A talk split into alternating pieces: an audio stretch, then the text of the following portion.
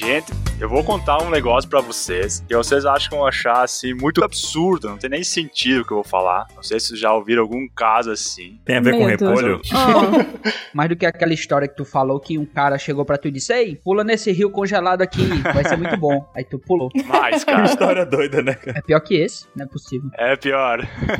meu Deus. Eu tenho a impressão que vocês inventam essas histórias, né? Eu não? também. Não, cara. Eu também. Às vezes eu também penso isso. Com o tempo você percebe que é verdade.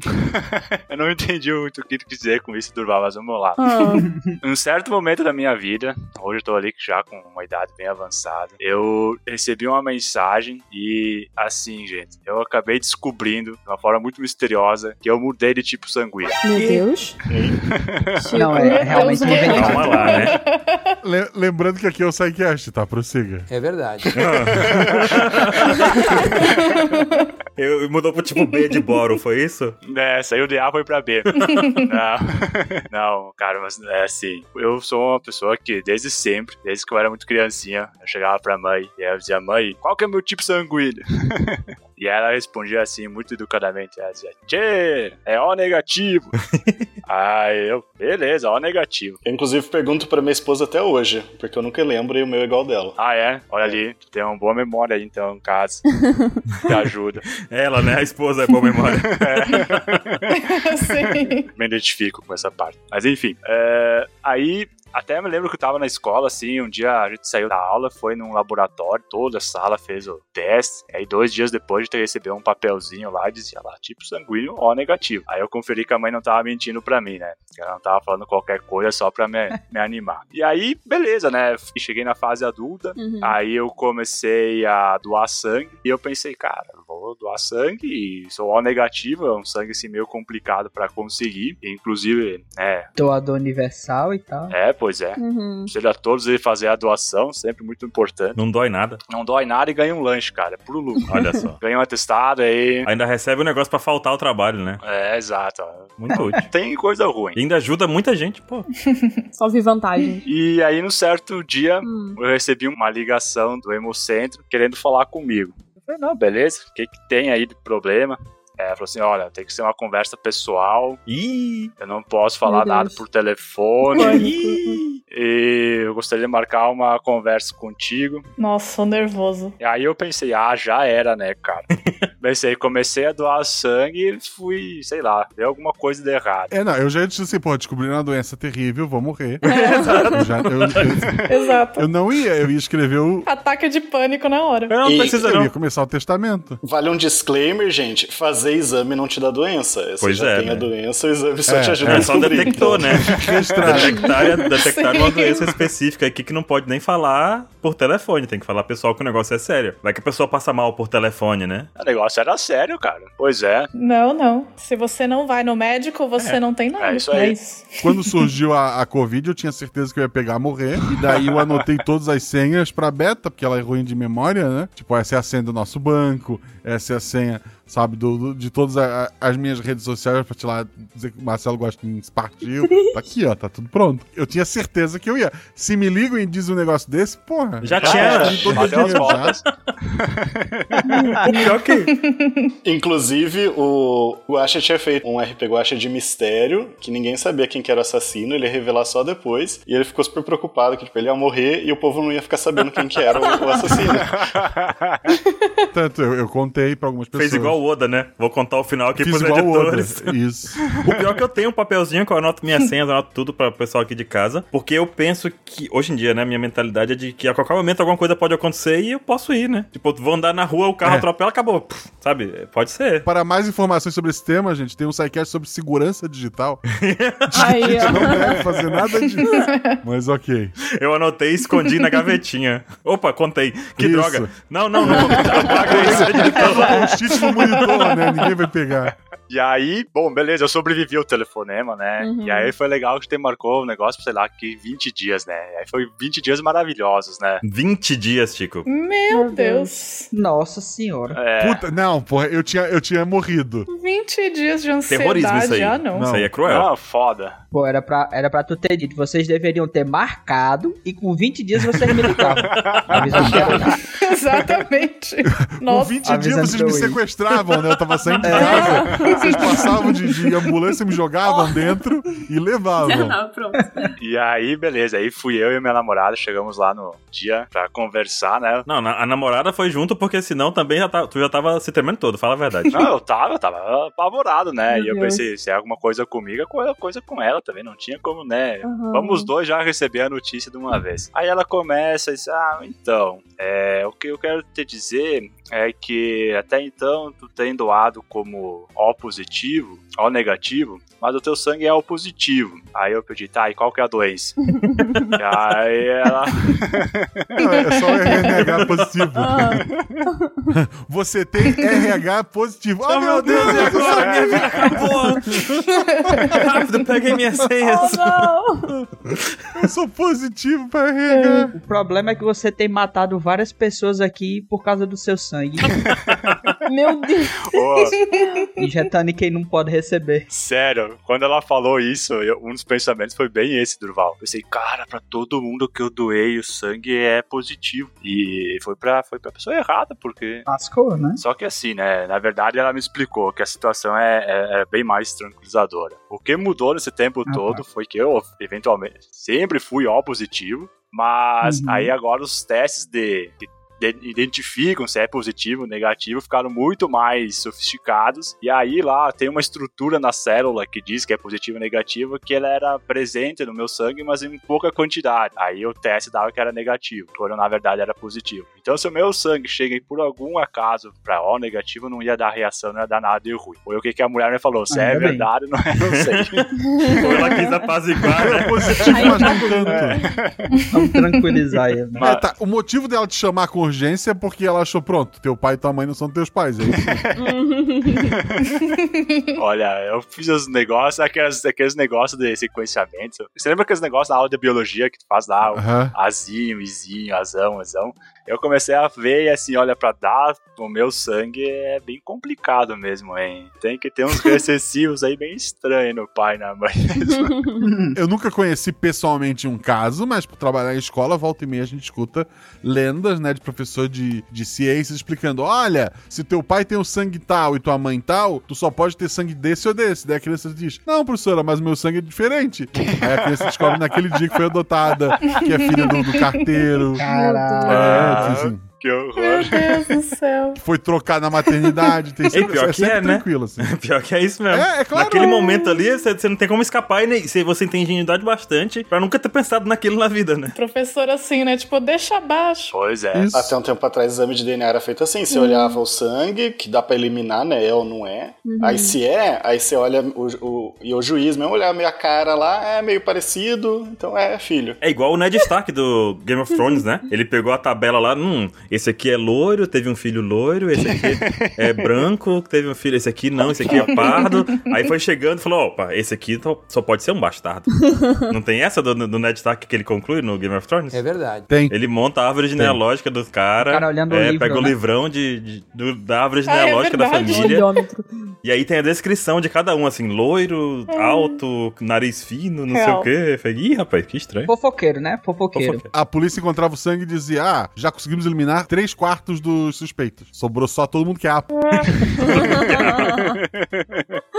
Meu Deus, Chico, parabéns aí pela sua Caraca. resistência, né? Porque 20 dias foram bem difíceis pelo jeito, né? Foi. Pra pessoa chegar assim, é positivo, não é negativo, não. Podia ter falado pelo telefone. Aí eu esganava, gente. Podia ter falado. Não, ó, Nossa, Pelo telefone velho. tem umas Exato. questões que eles não podem, mas assim, Cinco minutinhos dá pra reservar um horário lá na semana, né? Ou então vem hoje aqui que a gente fala, né? Pois é, né? Chega aí. Eu falei, cara, eu tô aqui no lado, eu sei onde vocês ficam. Eu sei. Ameaçou, né, Chico aí? É. Eu sei onde vocês Estudei. estão, hein? Chico passou 20 dias conversando com todo mundo. A mulher liga e fala, volta em 20 dias. Ele fala, eu sei onde você trabalha. Aí queria o quê, né? Olha, não foi nesse sentido, é. Vocês que estão levando pro lado, hein? Mas, cara, que É, loucura. até fala de um jeito mais leve, né? Tem que chegar assustando a pessoa assim, gente. Que Isso. Eu acho que, eu acho que essa pessoa fez aí de caso pensado. Ela queria. Ela disse: Eu vou entrar na cabeça desse menino. Vai ficar 20 dias pensando em mim. É. Esperando essa conversa. Nossa. Eu tinha que ter levado pai, mãe, todo mundo pra essa conversa aí, ó. Explica isso aí. Fez atestado, Chico. Nossa. Parabéns aí, Chico, pela sua mudança de tipo sanguíneo. Bom, mas gente, agora vocês descobriram aí que dá pra mudar. É, na verdade não mudou, né? Só identificou. É, não mudou. É, não muda. Toda vez que a gente descobriu que não dá pra Muito mudar. bom, o que muda é o método de detecção. É isso aí.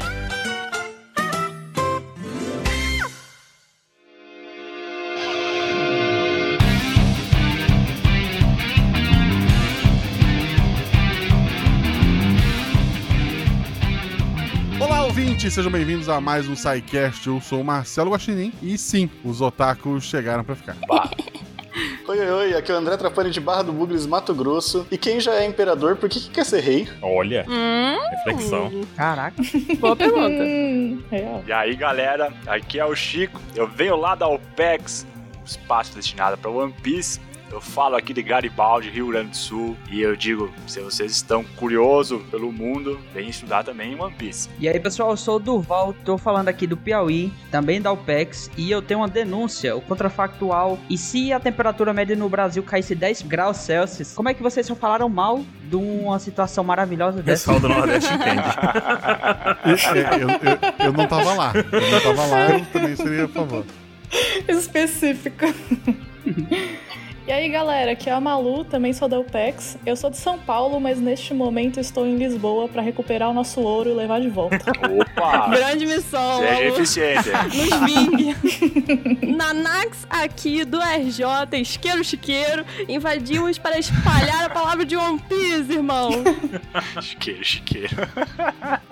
Ai, ai, ai. que é o Baruch diretamente de Mossoró. E sim, tem política em One Piece. Veja só você, hein? Tem. Olha só. Você está ouvindo o SciCast, porque a ciência tem que ser divertida.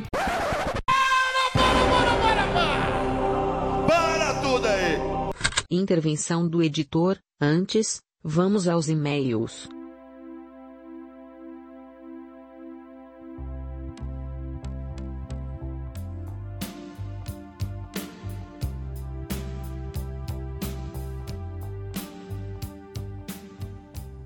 E aí, galera, sejam bem-vindos a mais uma leitura de e-mails aqui no nosso querido OPEX Cash. E hoje, quem decidiu me acompanhar aqui para a sala do café para tomar um café foi a nossa tão querida Nanax. Exatamente. Olha, Chico, é porque eu não contei pra você. Hum, Mas eu amo tanto gravar e-mails. De verdade, se vocês verem que cena humilhante, gente. Eu tô com touca de hidratação no cabelo, roupão. E a sorte é porque eu me sequei um pouquinho, mas eu tava encharcada quando eu sentei aqui pra gravar. Então eu realmente amo muito vocês, porque essa cena aqui tá humilhante. nossa senhora, você tem que ver, tá uma cena muito linda, tá, gente? Parecendo uma dona Florida. Meu Deus. Mas tá muito legal, que bom que tu veio, Nanax. É sempre bom também tomar um cafezinho Ai, pra dar uma energizada. Se bem que café não energiza nada, né? Ele só engana nosso cérebro. Mas paciência, paciência também serve. sim. E galera, estamos aqui pros e-mails na Nanax nesse traje todo luxuoso. Tô trajada. E antes de mais nada, vamos só fazer aqueles nossos queridos agradecimentos a todos que enviaram os seus e-mails. Muito obrigado, galera. Esse é nosso momento de conversar, interagir. Vocês podem mandar seus e-mails pelo contato arroba onepizex.com.br lá pro nosso e-mail. Uhum. Vocês podem também mandar outros caminhos que geralmente pode parar aqui também. E se você está escutando seu PaxCast pelo Spotify, aproveita para dar aquela nota máxima para nós. Lasca as cinco estrelas. Afinal, nós merecemos, né? A gente sabe que a gente merece. Sim. Pouco conhecido. É. Isso ajuda bastante Sim. nós a continuar nosso trabalho, a divulgar a palavra do One Piece para todas as pessoas que têm interesse nesse assunto. E é isso aí então, Nanax. O que, que nós temos de e-mail hoje? Olha, pra começar, temos um e-mail que foi do cast Lendo Pedrinhas, do Gabriel da Silva Santos. Ele fala assim: Oi, me chamo Gabriel, tenho 21 anos, sou de Angra dos Reis. Nossa, esse daqui Opa. mora bem, hein? Caramba, Gabriel. Ah, é? Nossa, tirou onda. Acompanho One Piece desde 2009 e os semanais desde Punk Hazard. Gostaria de agradecer Nossa senhora. pelo ótimo podcast e todo o trabalho e carinho que a OPEX tem com essa obra maravilhosa. Oh, meu Deus. Ah, é pra vocês, meus queridos. Exatamente. O One Piece é meu porto seguro desde muito tempo, me ensinou muita coisa, inclusive lidar com o falecimento do meu irmão, que infelizmente nos deixou este ano. Nossos sentimentos, meu querido Gabriel. Eu sinto muito, eu imagino o quanto deve ter sido difícil pra você. E na, na última leitura de e-mails, inclusive, que eu gravei com o Durval, a gente falou sobre Uhum. bastante desse negócio de One Piece ser um, um porto seguro pra gente, né? É verdade. Então eu espero que tanto a obra quanto a OPEX de alguma forma esteja te ajudando nesse processo, tá bom? Pelo menos pra se sentir menos sozinho. Certamente. Você se sinta muito abraçado por nós. Sim. A gente sabe que todo mundo passa por grandes perdas e é sempre bom ter um grande apoio. Sim. E que bom que você nos achou, que você acha que nosso apoio é importante pra você e sabe que você está com- conosco também é muito bom. Sim. É algo bom pra todo mundo. Tamo junto nessa, Gabriel. Tamo junto. Estava revendo o anime com minha namorada e chegou um momento onde o Luffy acorda após Marineford e nega a morte do irmão. Aquilo me deu um aperto e o sentimento de que eu passava pelo mesmo. Mas após ouvir as palavras do Jinbe e me lembrar que é importante seguir com o que eu ainda tinha, tirou um peso enorme do meu peito. E ali me encontrava chorando no colo da minha namorada. Bom, esses são um dos meus muitos momentos que compartilho com o anime e mangá. Ah, que legal. Sempre bom uma palavra tão boa, tão forte de um amigo. Por exemplo, aqui no One Piece do Jimbe, né? Chegou ali, sinceramente, eu acho que todo mundo sentiu Sim. com muita energia pra andar depois dessas palavras do Jimbe. Ah, é, é, é muito acolhedor o que ele falou ali. O Oda, naquela forma, colocou as palavras na boca do Jinbe perfeitas, sabe? Ficou muito legal. Porque, realmente, quando uma pessoa ela passa por um momento assim de trauma, tem essa coisa de perda, é, é muito importante ter uma pessoa do lado dela pra lembrar que ela ainda tem coisas pra viver, que ela ainda tem companheiros que vão ajudar ela nessa jornada, né? Então, é uma mensagem Certamente. muito, realmente muito importante. Obrigada, Gabriel, por ter compartilhado essa história com a gente, por ter mandado e-mail. Se quiser mandar mais, pode mandar, tá bom? Enche nosso e-mail, Gabriel. E nós também vamos aqui ler o que o Eric nos mandou. Hum. E aqui é mais sobre o cast 181 sobre manipulação da verdade. Grande cast. E ele diz assim: Fala galera! E aí? Fala, Eric!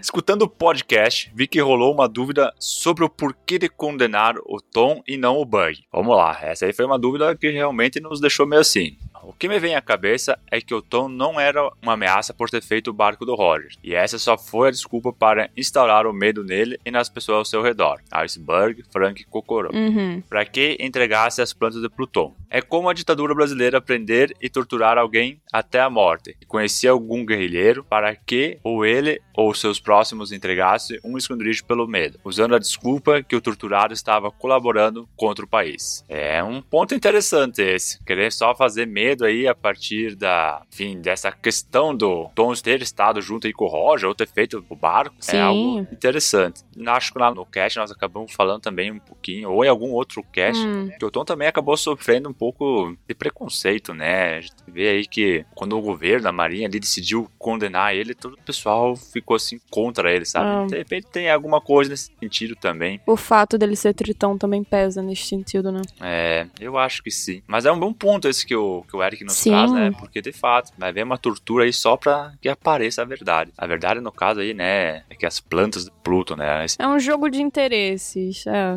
Exato, exato. Já o Bug, quando é revelado que ele é aprendiz do Oro Jackson, é alçado ao patamar de perigoso, como o Rei das Trevas e o Ruivo. Parabéns pelo trabalho e um forte abraço. Valeu, Eric. Valeu, Eric. Olha, essa questão toda que o Eric aqui trouxe faz realmente muito sentido. É, e também a questão do, do Bug, ele viveu uma vida também de pirataria, né? Tem uma. Também é mais difícil alcançá-lo por causa desse motivo. Mas esse de patamar de perigoso, como o Rei das Trevas e o Ruivo, faz muito sentido. Porque a gente tem essa visão, né? Do Shanks e do Rayleigh. E Bug, ele já tá instalado ali na obra como se as pessoas elas têm uma imagem dele de que não é verdadeiro. Então, o que o Eric Exato. falou que realmente faz muito sentido. E agora que o Bug aí tá todo poderoso, É. ele tá sendo caçado fortemente pela Marinha, né? Então. Representante da Cross Guild, gente, pelo amor de Deus. é, Exatamente. O cara é brabo.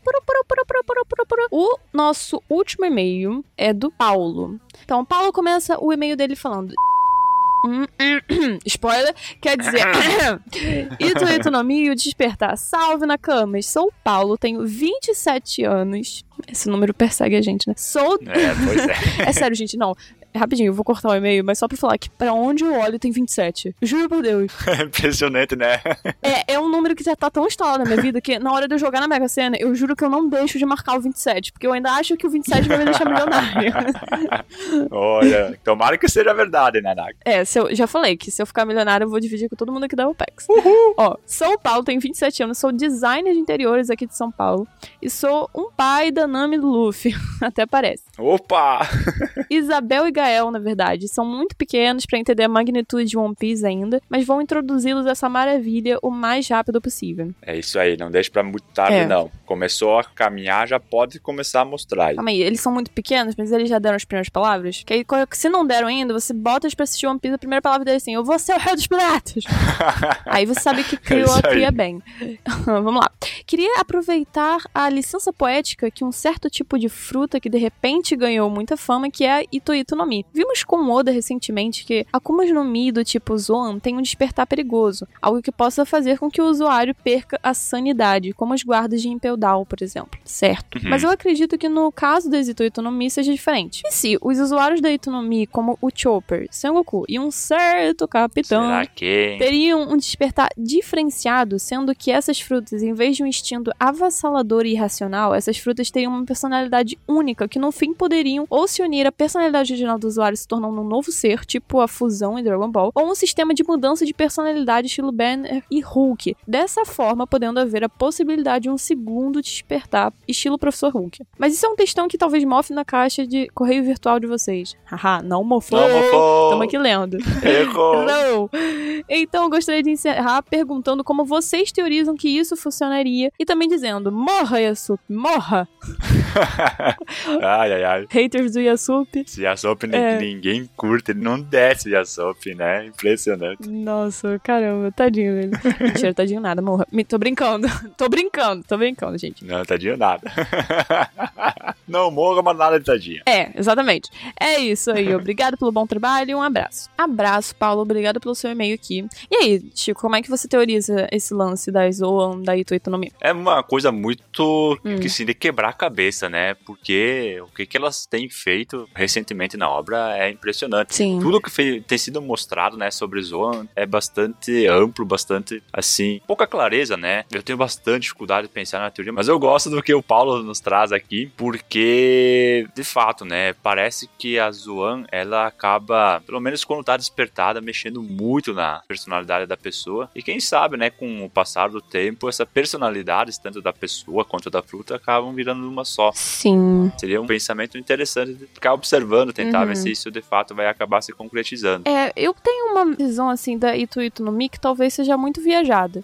Mas, Hum. por exemplo, a gente sabe que a Zoa, né, ela tem já esse artifício especial que foi trazido recentemente na obra, que é sobre elas terem a vontade própria, né, delas. Terem Uhum. vontade, assim, uma coisa, uma relação maior com o usuário. Uma coisa maior do que, por exemplo, as outras Akuma no Mi que a gente observa. E no caso das Itu Itu no Mi, a gente tem, por exemplo, o Chopper e o Sengoku. Vou utilizar só esses exemplos pra também não ser um baita spoiler aqui, mas a gente tem o, o Chopper e o Sengoku. O Sengoku, ele era já um humano que comeu a Ito no Mi. Então, a gente vê que, por exemplo, quando ele, a, tá ali usando a Akuma no Mi dele, ele não tem essa perda de consciência, ele consegue controlar tudo perfeitamente. No caso do Uhum. Chopper, a gente teve que ver uma evolução, sabe? Mas eu encaro como se, por exemplo, isso tivesse talvez a ver com o que eles eram antes de comer a Akuma no Mi deles. Então, por exemplo, o Chopper, ele já era um, um animal, ele comeu a Ito Ito no Mi, aí evoluiu pra esse estado de despertar sem consciência, né, em que ele era literalmente um monstro irracional, ele destruía tudo e tudo mais, não tinha controle nenhum. E depois ele evoluiu pra esse, por mais que não tenha sido evoluído, nossa, evoluiu super voluntário, mas evoluiu para essa questão que ele tinha já consciência e conseguia controlar as coisas, né? O outro personagem que a gente viu aí na obra recentemente também, ele já evoluiu, mas a gente vê que esse personagem ele tem consciência de quando ele tava utilizando o despertar da Akuma no Mi dele, né? Isso foi bem Uhum. recentemente. A gente viu que ele tem bem essa noção de, olha, eu sou essa pessoa aqui, mas quando eu estou utilizando o meu despertar da minha fruta, eu me torno uma personalidade a mais, um alter ego a mais, mas ele ainda tem consciência quando ele para de utilizar, sabe? Então, Fato, fato. Eu tenho essa visão assim, não sei se faz sentido, se fez sentido pra vocês, mas pra mim é como funciona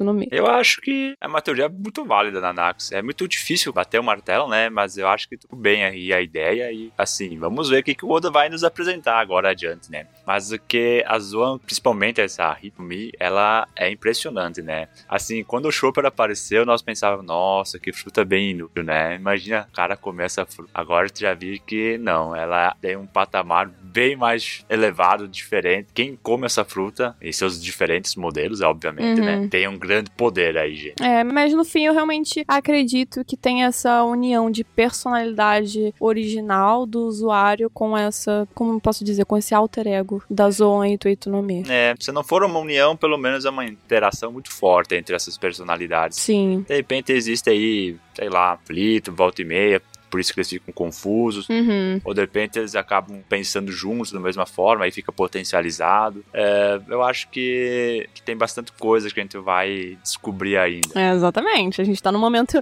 muito importante da obra, será que vocês me entendem, né? Que é um momento aí que a gente É, vai quem- descobrir sobre os Akuma no Mi. Então, Tá chegando a hora, galera. tá chegando, tá chegando. E o que também tá chegando a hora é a hora de gravar o nosso querido cast, que hoje nós estamos aqui com o pessoal da Pesada. Dá pesada, gente.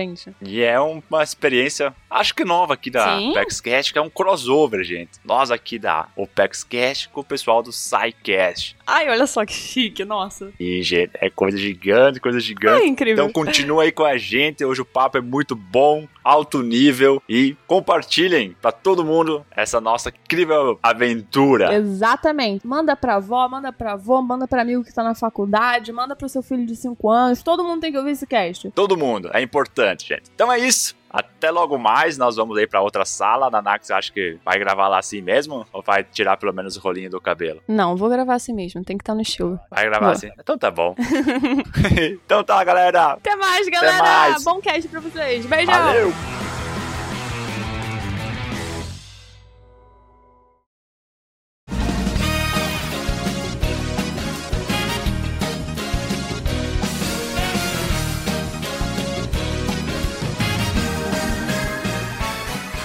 Pessoal, como vocês devem ter notado, estamos juntando aqui dois podcasts que é, até então ainda não haviam se encontrado aqui no SciCast, embora volta e meia eu apareço lá na, na OPEX. E recentemente o André também apareceu, mas, mas eu gravei mais, queria deixar Olha só. Tem alguns anos na frente, hein, Guaxa? É uma competição. É um projeto que a gente é, é muito fã. É, a Buru fazia parte lá da, da OPEX. Ela levou a nossa fada do dente aqui da saúde do, do SciCast. A gente se conheceram, inclusive, por intermédio meu, de nada. Olha só, Guaxa Cupido. Isso. É, a- o SciCast perdeu uma pauteira e vocês também, mas as duas estão felizes, é isso que Isso importa. que importa. Isso aí. Maravilhosas. Pra muita gente, eu, eu não sei, assim, normalmente o público que gosta de ciências costuma ser nerd, embora nem todos sejam otakus ou gostem é, de, de animes e, e tal. One Piece é uma, uma obra que tá disponível hoje na Netflix com dublagem em português, mas é uma coisa que a gente já acompanha há muito tempo. a- a- é, já tá. Quantos anos, Baru? 25 anos. 25? Nossa. Está 25 anos por aí. Tanto o anime quanto o mangá já passaram de mil capítulos. É, tem uma história muito vasta. Se chegou tão longe, é porque alguma coisa boa deve ter. Muita gente diz que se tu conseguir ler os primeiros 100 capítulos, tu vai gostar também. É, embora 100 capítulos seja coisa pra caramba. É, só esse primeiro. É maior que muita Mas- obra aí. O One Piece, ele tem toda uma estrutura de governo que, que é diferente de qualquer coisa, né? Sim. Por ser ficção, ele, ele acaba não precisando seguir a- as nossas regras, mas ele tem muitos paralelos interessantes. É, botaram sim política no nosso desenho animado. Veja só. E tem, tem várias situações, mesmo que você não acompanhe ou tenha um conhecimento mínimo da obra de One Piece, A gente vai ter muita discussão que eu acho que você vai gostar de estar acompanhando. E mesmo você que só, ah, eu escuto podcast só pra distrair minha cabeça, eu não quero é, ciência, eu não quero aprender nada. Sinto muito. Só de estar lendo o mangá, você já tá aprendendo alguma coisa. E Uhum. agora a gente vai mostrar pra você o quanto que você já aprendeu, o quanto você pode aprender ainda mais. Certo? Perfeito. É isso aí. Baruque, você como líder do, do, do OPEX, né? Eita. É, conta pra gente ah, qual é a premissa básica de, de One Piece, pra gente só ter um pontapé inicial. Um dia você acorda, começa a assistir o anime e você não para mais porque a aventura começa com um garoto de borracha saindo de um barril. E esse garoto ele tem um sonho de se tornar o rei dos piratas. Só que o rei dos piratas ele não é um rei de um reino. Ele é o homem mais livre do mundo de One Piece. E toda essa corrida pra se tornar o rei dos piratas não é um sonho só do Luffy, é um sonho de todos os habitantes daquele planeta, do- daquele universo, né? Porque o rei dos piratas, ele foi dito como o homem que conquistou tudo, fama, dinheiro, poder. E é algo que todo mundo quer, né? Que todo mundo quer pelo menos um pouquinho disso. Então a gente vai acompanhar a jornada do Luffy até ele se tornar o rei dos piratas. Isso já tem aí mais de mil capítulos, como o Guaxa disse, e nunca aconteceu, né? Então você pode começar agora que tá longe do fim ainda, tá? É, esse spoiler você não vai tomar, gente. Ele não virou o. É, esse spoiler eu posso contar com segurança pra você, ele não virou até hoje. É.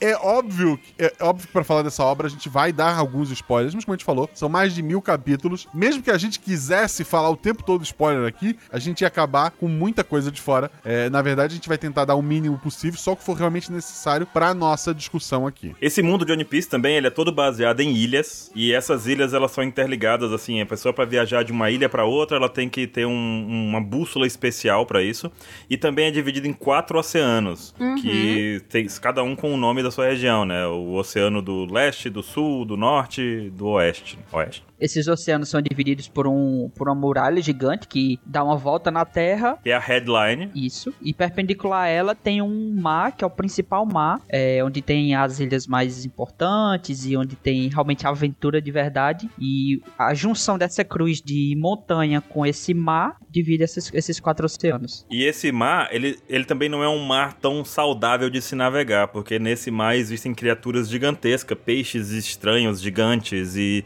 que são chamados reis dos mares. Então, só de você se atrever a navegar nesse oceano, você está em risco instantaneamente. Exatamente. E assim, é, essa que a gente comentou da Red Line é legal porque ela é como se fosse o meridiano de Greenwich, né? Só que, assim, de forma física ali em One Piece. E a Grand Line, que é onde se passa a maior parte de aventura de One Piece, é onde dizem que na última ilha existe esse tesouro que se chama One Piece e quem achar o One Piece se torna o rei dos piratas. É o objetivo do Luffy. É daí que sai o nome da obra. E para navegar até chegar a One Piece, você tem que passar por todas as ilhas de uma por Uhum. uma. E existem várias ramificações. Então, a aventura inteira se passa nessa jornada do Luffy. É, e o mais legal dessa jornada é que você sai do barril em uma pequena ilha e as coisas vão aumentando aos poucos, né? Então você vai descobrindo essas novas ilhas, você vai ouvindo falar de alguma lá da frente, até você chegar lá, tem uma construção do mundo mesmo de uma maneira bem assim crescente e bem interessante. E diferente de outras obras de anime e mangá, em que você é a sua história inteira é focada num grupo específico ali, One Piece ele vai um pouco além, porque ele abrange essa, essa esse contar de história a vários lugares do mundo ao mesmo tempo. Então, o mundo de One Sim. Piece, o universo de One Piece, ele é vivo por si só. E a gente acompanha não só a jornada do Luffy, como a jornada de todos os outros integrantes que vão que a gente vai conhecendo pelo caminho.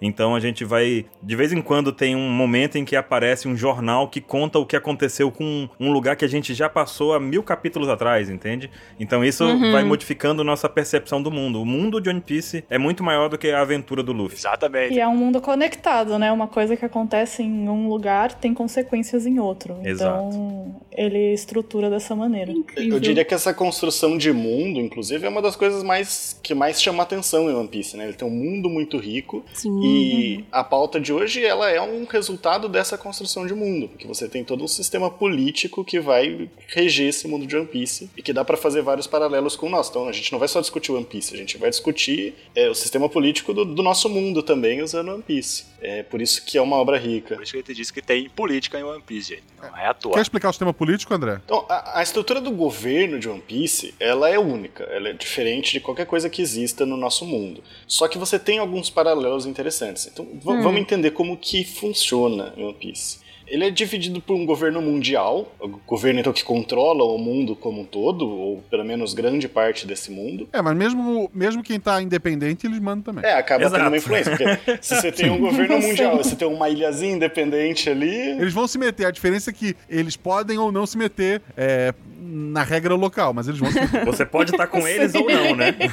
É, exatamente. Mas eles estão com vocês, pode ter certeza. Eles podem pedir licença pra entrar ou só entrar. Essa é a diferença. Se os Estados Unidos, que nem é o governo mundial, já faz um pouco disso no mundo real, né? Não Então, é? Exato. E então a maioria dos países, né, a gente pode falar de reinos, porque acho que a grande maioria é, é É, são reino. Uhum. Se passa muito uma época, a ideia da, da época das grandes navegações, né? Uhum. O mundo ali, a tecnologia em geral, porque você tem ciborgue também, mas a tecnologia básica da- das pessoas é a tecnologia ali da, da era das navegações. Tem muita inspiração disso, né? Que tem os piratas e tudo mais. Então a maioria dos reinos faz parte desse governo mundial. E a gente vai falar um pouco mais dessa relação mais pra frente, mas esse governo mundial, ele é tem um grupo de cinco pessoas, que é o, o Gurosei. É, Alguém aí quer falar melhor o que é o Gurosei? Acho que vocês vão explicar melhor que eu. Então, essas cinco figuras políticas, os Goroseis, eles se traduzem como cinco estrelas anciãs. São literalmente cinco velhos que ficam mandando em tudo, né? É o 5 vai pai. É, Eles não foram eleitos, né? é, exatamente. A gente não sabe ainda como é que eles chegaram lá. Mas são os cinco velhos que estão lá. É. Mas eles estão lá faz É. muito tempo, então eu, realmente eles não foram eleitos agora, assim. Eles estão lá desde muito tempo. É, eu acho que eles estavam lá quando eram jovens, inclusive, mas isso é, é chute meu. Teoria. É. Apesar deles serem, assim, é, o principal meio político, a gente só vê eles intervindo, aparecendo assim mesmo na obra pra tomar grandes decisões, tipo decisões de níveis mundiais, sabe? Inclusive a gente tem a bandeira do governo mundial, que ela é caracterizada por cinco pontos, tem cinco pontos assim na bandeira. E elas podem fazer tanto alusão à conexão desses quatro mares com a Grand Line, que a gente já citou aqui, como também faz alusão aos Goroseis, que são cinco figuras políticas, né? Ou seja, é o mundo nessa bandeira. E é interessante também que cada um desses Gorosei, eles, eles têm a aparência de líderes políticos. A gente tem um que Sim. parece o. que a gente chamou, né, de Brad Pitt, mas na verdade parece o Abraham Lincoln, né? É. A gente também tem um cara que O parece o Gandhi. Marx. Tem o Gandhi, né, Sim. também. Uhum. Tem outro também que é o Gorbachev. Gorbachev. E o outro que é um líder japonês, que eu esqueci o nome agora, gente. Ó, tem um. A deusa Elisa lá da OPEX, ela fez um conteúdo só sobre isso. Tem lá um hack das rainhas que ela compara os Goroseis com essas figuras históricas. Aliás, vale deixar pra quem gosta de One Piece, acompanhe o OPEX, que eles têm muito conteúdo. Sim. Tem Sim. texto lá que podia muito facilmente sair nos textos do Portal Deviante, ali de divulgação científica, tranquilo. Ai, nossa, que honra. Lembrando que o André é o responsável atual pelos textos do Portal Deviante. Então ele tá falando com propriedade. Olha só. Opa, tá bom, hein? Maravilhoso. E esses Gorosei aí, eles estão, digamos, dividindo todo o controle do governo mundial. Mas a gente sabe que em certo momento da, da história é revelado que na verdade tem um monarca assim, ainda misterioso pra nós, que tá sobre eles, né? E esse cara, teoricamente, que a gente não sabe que pessoa que ela é, é quem comanda esses Gorosei. Pro público não existe ninguém acima É, deles. é porque assim, a representação Exatamente. do governo mundial, como a Ananax disse, são, é uma bolinha no centro e uma bolinha depois seguindo cima, baixo, esquerda, direita. E a ideia que se tem é que o mundo é o trono do mundo é vazio, porque o governo mundial é Sim. comandado por todos, a ideia que quer passar, né? Só que a gente descobre, Isso. assim, é, para quem tá ouvindo criar uma imagem aqui, é como se fosse o trono de Game of Thrones. É um trono cheio de espadas em volta, como se fosse É. cada um dos reinos foi lá e colocou sua espada, dando, respeitando aquele trono vazio. Só que a gente descobre em certo ponto da história que alguém senta naquele trono vazio. Então não é mais o trono vazio, né? Tem alguém no comando do mundo. de sacanagem. Sim. E é Uhum. importante dizer que os reinos que fazem parte desse governo mundial não sabem disso, né? Sim, Pois é, exatamente. é um grande mistério. É, pouquíssimas pessoas sabem. A gente sabe porque o autor mostrou É, porque a gente. é de presente. tipo isso. É. Mas, então, existe esse governo que é quem, né, pegando esses cinco, os Gorosei, eles são quem tomam as grandes decisões do mundo, mas você tem também os nobres mundiais, né, os Tenryubito, que tem uma posição de importância, mas não, não parece que interferem diretamente na política. Eles interferem mais. Assim, é a questão deles terem os privilégios, né? É. Eles não vão tomar as decisões. É. E esses Teriubitos, eles podem. A gente pode ler como dragões celestiais ou até como dracônicos, né? Como se fosse. Como se eles se considerassem al- alguém superior mesmo aos outros, sabe? Então eles se colocam numa situação de que eles são como se fosse uma raça especial. Eles são melhores que os outros. A aparência dos Teriubitos geralmente são de pessoas meio. Não sei como descrever, gente. É, Eles usam até uma bolha, assim, Sim. em volta da cabeça pra não respirar É. o mesmo Pra não ar dos respirar o mesmo ar. Cara, é Nojenta. muita viagem, né? A descrição é, É nojenta nojenta. a descrição, correto. É muito Perfeito, soberbo. É, eu ia falar desse cara de nojo. Eles escravizam pessoas, quem eles quiserem pegar pra isso, inclusive. É, essas pessoas Isso. conseguiram esse privilégio porque quando o governo mundial foi montado, originado, isso ainda é um mistério pra nós como isso aconteceu, mas esses Tinubites são os descendentes de quem esteve Uhum. nesse começo do governo De mundial. quem apoiou a criação do governo mundial, talvez, né? Isso. E Sim. aí, então, hoje eles continuam, digamos assim, depois de várias e várias e várias gerações, eles continuam utilizando esse privilégio como se eles fossem mesmo, assim, os principais pessoas, membros da sociedade em One Piece, mas eles acabam, então, sendo uma nobreza, assim, que tem o seu poder, mas, assim, a gente vê que os Goroseis e o próprio Insama estão num nível muito superior. A gente não tem certeza em quantos Teriubito mandam, comandam o governo mundial, mas um Terubito na Terra, socializando com pessoas normais, eles têm muito, mas muito poder e muitos privilégios. Era uma vez um homem chamado Gold Roger, que era o rei dos piratas. Ele tinha fama, poder e riqueza além de seus maiores sonhos. Antes que o pendurassem numa forca, essas foram suas últimas palavras. Minha fortuna terá que ser encontrada. O tesouro está todo em um lugar só. Por isso o chamei de One Piece. Como eu disse, assim, eles não têm uma relevância política muito interessante, só que parece muito com as nobrezas lá das cortes da Idade Moderna, né? Porque na Idade Média a nobreza ainda né, guerreava. A Idade Moderna virou um negócio mais de, tipo, você tinha o, o monarca que mandava no mundo, mas você tinha os nobres que simplesmente mantiveram lá os privilégios. E esses nobres de One Piece, você vê que eles estão meio que acima das leis. E- Sim. ou pelo menos acima das leis, né? Isso mais recentemente. Não vou nem comentar muito para não dar tanto spoiler, mas mais recentemente mostra que eles têm as leis deles, Sim. mas eles estão acima das leis dos outros. É, é uma outra, um, um outro ordenamento, né? Um outro direito ali que vai reger só eles fazendo mal para eles mesmos, mas eles fazendo mal para as pessoas é, comuns, né? Que eles consideram inferiores, dane-se. E o governo mundial e a marinha garantem que eles possam exercer essa pressão sobre o povo. Sim. Exato. Então ninguém pode Sim. ferir, ninguém pode xingar. Se o cara não gostar da sua cara, você tá lascado. Se você tentar atacar ele, vai chegar a marinha inteira lá pra, de alto escalão pra poder lhe pegar. Sai, é assim, é um negócio bem louco. A força bruta. Força É. bruta mesmo. É um. Se ele encrencar com você e falar, ah, eu quero que essa pessoa, que você mate essa pessoa, o cão dele lá vai lá e mata. Uhum. Ah, na, na nossa Idade Média, gente, tinha aquela história do direito da primeira noite, em que o nobre podia, se uma mulher ia casar, se ele quisesse ter a primeira noite com aquela mulher, ele poderia. Meu Esse tipo de Deus. absurdo e- Caramba. existiu no nosso mundo, né? Uhum. É, o, o- assim, o aspecto político dos Tenryubits, ele, ele lembra também muito a aristocracia, né? Porque eles fazem o que der na telha deles e a desculpa é a herança, essa herança de poder político. Eu, inclusive, posso estar viajando, mas é que eu relaciono, pelo menos numa questão, os Tenryubits com, assim, os poderes dos estados nacionais aqui, do nosso mundo. Por quê, ó? Vamos lá, vamos ver a questão da guerra. Por que que uma guerra acontece tão facilmente entre os estados aqui do nosso mundo? É pelo motivo de que não tem consequências reais, certo? Então, tipo assim, se eu falo pra... O que que impede as pessoas de roubarem um banco? Perguntando aqui pra vocês, o que que impede, gente? Tem uma câmera lá.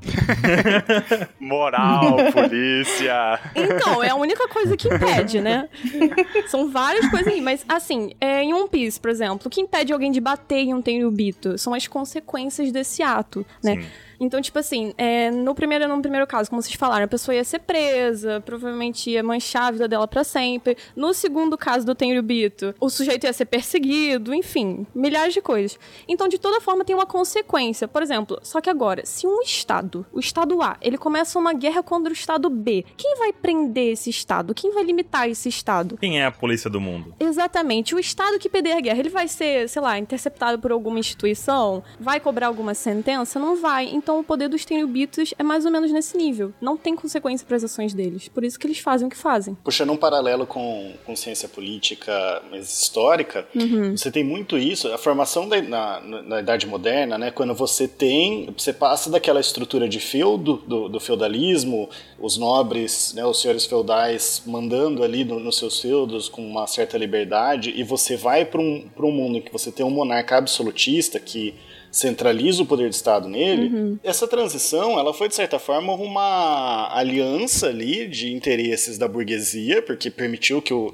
o capitalismo se desenvolvesse de uma forma mais segura, permitindo trocas de dentro do Estado com uma segurança jurídica mesmo e segurança física, mas também foi manteve ali os interesses da nobreza, porque esse governo absolutista, ele manteve os privilégios, você ainda tinha a sociedade de castas, que depois vai ser quebrada lá com as revoluções, né? Então, essa essa nobreza de One Piece, ela tá exatamente nesse nesse ponto. Você tem um governo, né, um governo mundial formado, a nobreza ela não interfere tanto, ela também não ajuda muita coisa no- na organização do mundo, mas ela mantém ali os seus privilégios. E aí, quando eu falo, lógico, a gente separar a realeza lá, que, que realmente administrava, né, pelo menos parte dessa realeza administrava o país, mas você ainda tinha as nobrezas que estavam lá sendo nobres muitas vezes, né, e mantendo ali certos privilégios. Dá pra fazer um paralelo bem interessante com isso. Verdade. E provavelmente é a inspiração de One Piece, né? Que a gente sabe que o Oda, o autor que escreve, ele estuda bastante pra escrever a obra. Ele estuda, Sim. não tem como negar isso. É incrível. É, os Tenryubits, eles são bem inúteis, inúteis, assim, no mundo de One Piece, em questão de política. O André tá totalmente certo. Inclusive, o único movimento, assim, político, mais ou menos, que a gente vê por parte dos Tenryubits, que nem é um tanta grande coisa, é numa parte muito importante da história, que foi durante os anos de vida de uma mulher chamada Rainha Otohime. Da Ilha dos Tritões, ok? A Otohime, ela negociou com os Tenryubito durante um período da vida dela, através de outro Tenryubito que se chamava Midiosgard, Miogard, não sei falar o nome desse cara, também não ligo. Enfim, ela negociou a esperança da Ilha dos Tritões, que era uma campanha política praticamente que estava incitando ali a, a igualdade entre os tritões e humanos, que caso fosse bem sucedida, podia levar os tritões para viverem na superfície, assim como todas as outras raças. Porque, como a gente já falou, One Piece ela é uma obra extremamente rica, assim, em diversos sentidos, né? E um desses sentidos é como se fosse um espelho da nossa sociedade. Então, na obra, tem esse preconceito contra os tritões, desde escravização até exilação, né? Porque eles vivem exilados. A gente tem até um ponto político nisso também, porque, por exemplo, esses Tenryubitos, eles vivem em uma terra chamada Mary Josie, que é como se fosse o ponto mais alto da Red Line, que tá assim no centro do mundo, sabe? E enquanto os tritões, que é uma raça extremamente discriminada, eles vivem no ponto mais profundo do oceano, sem ter direito sequer à luz solar verdadeira. Então é só pra, tipo, lembrar uma. Como posso dizer? Uma. Uma posição de classes, sabe? Eu não sei se isso se encaixaria muito bem, mas. Sim, uma estrutura de classe aí, né? É exatamente. É como se fossem esses pontos. E até a questão da, escra- da escravização, né? É, como Sim. eu falei, é a época das grandes navegações. Exato. Então a questão da escravização entra muito, porque os tritões eles são vistos como uma raça que é, é visada para se, se tornar Sim. escravo, para ser escravizada, principalmente por esses nobres. Porque é mais forte, porque é mais resistente. Então os Tenryubitos gostam de ter tritões ali como escravos. Inclusive tem um mercado, é mostrado pra gente um mercado de, de comprar escravos de raças diferentes. Então você tem lá nas raças. Porque o One Piece tem disso também, né? Tem diversas, diversos tipos de raças aí, como gigantes, tritões, sereias, que mais? Homens com braços longos, que tem três articulações. Pernas longas. Pernas longas. Uhum. per- não- Não é o coelhinho, mas, né? Que não é o coelho. Sem braço. O- A raça dos tatuados, de acordo com o 27. Tem gnomo. Ah, tá. Então, e o que eu acho engraçado é que você pergunta assim, nossa, a gente, que forças tem, né, no, do governo, né? Quais são as forças do governo? A gente tem a, a força policial própria deles, né, que são as Cyberpool. São vários níveis, assim, de Cyberpool que funcionam mais como se fosse uma CIA, né? Uma agência de espionagem, assassinato e tudo mais.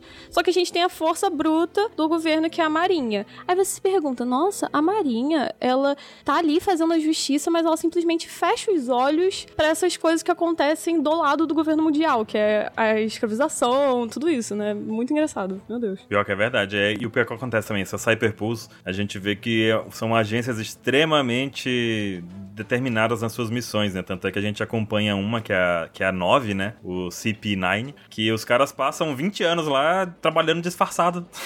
Tanto que a gente mesmo não suspeita, né? E diretamente pro governo mundial. Diretamente né? pro governo mundial, né? Nem pela Marinha, é pelo governo mundial. E eles da Cyberpol não tem critério nenhum, é, não tem pudor nenhum. Eles matam quem quer que seja. Quem entrar no meio do, dos planos do governo mundial, eles vão matar, eles vão sequestrar, eles Justamente por torturar. Responderem ao governo mundial, né? Então, é a vontade Exato. do governo sendo executada pelas CPs. Já a parte da marinha, é óbvio que se tu pensa que o, a estrutura do mundo são pequenas ilhas, tu não tem grandes é, é, povoados, assim, tu não tem ilhas densamente povoadas e é mar para todos os lados, para todo lado tu precisa de, de um barco, é óbvio que a força é, policial, né, a principal força de ataque e defesa desse mundo seria a marinha, até para bater de frente com os piratas. Tem uma estrutura também muito parecida com a dos corsários, né, que seriam piratas que trabalham para o governo, que no caso de One Piece seriam os Uhum. Shichibukais, mas eu acho que aí já entraria em é, veja o anime, né?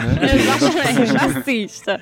Pra gente entender um pouco dessa estrutura, eu acho que isso é, é o básico. Sim, e tem uma outra coisa também da, da Cyberpool, né? Que como é uma agência de espionagem secreta, etc., eles também fazem negócios é, com piratas, né? Teoricamente, o governo mundial não deveria fazer negócio com os, com os piratas, né? Porque tem toda uma estrutura com a marinha, etc. Porque quem manda no mundo é o governo mundial. Mas eles, inclusive, compram armamentos dos piratas, né? E quem faz essa negociação é essa Cyberpool, que é agência de inteligência. Eu, queria só puxar um ponto rápido pra pegar o que a Nanax levantou. Tipo, a, a Marinha, ela ignora isso? No geral, sim. Mas até pra não ficar... Não é uma obra, assim, que é só bem contra o mal, né? Ela tem várias nuances. É, você tem pontos da, da Marinha que vão questionar, setores que vão questionar. Igual a gente falou de escravização, é, se pensar, os europeus escravizavam é, africanos. né? Mas tinha gente que questionava, Sim. né? Não era Sim. pacífico. Às vezes a gente reduz. Mesma coisa aqui no, no mundo de One Piece. Você vai ter muita gente nessa, nessa marinha que não vai querer acabar necessariamente com o governo, mas que quer mudar ali algumas Exato. práticas, né? Busca uma justiça diferente. Bem importante dizer isso, realmente.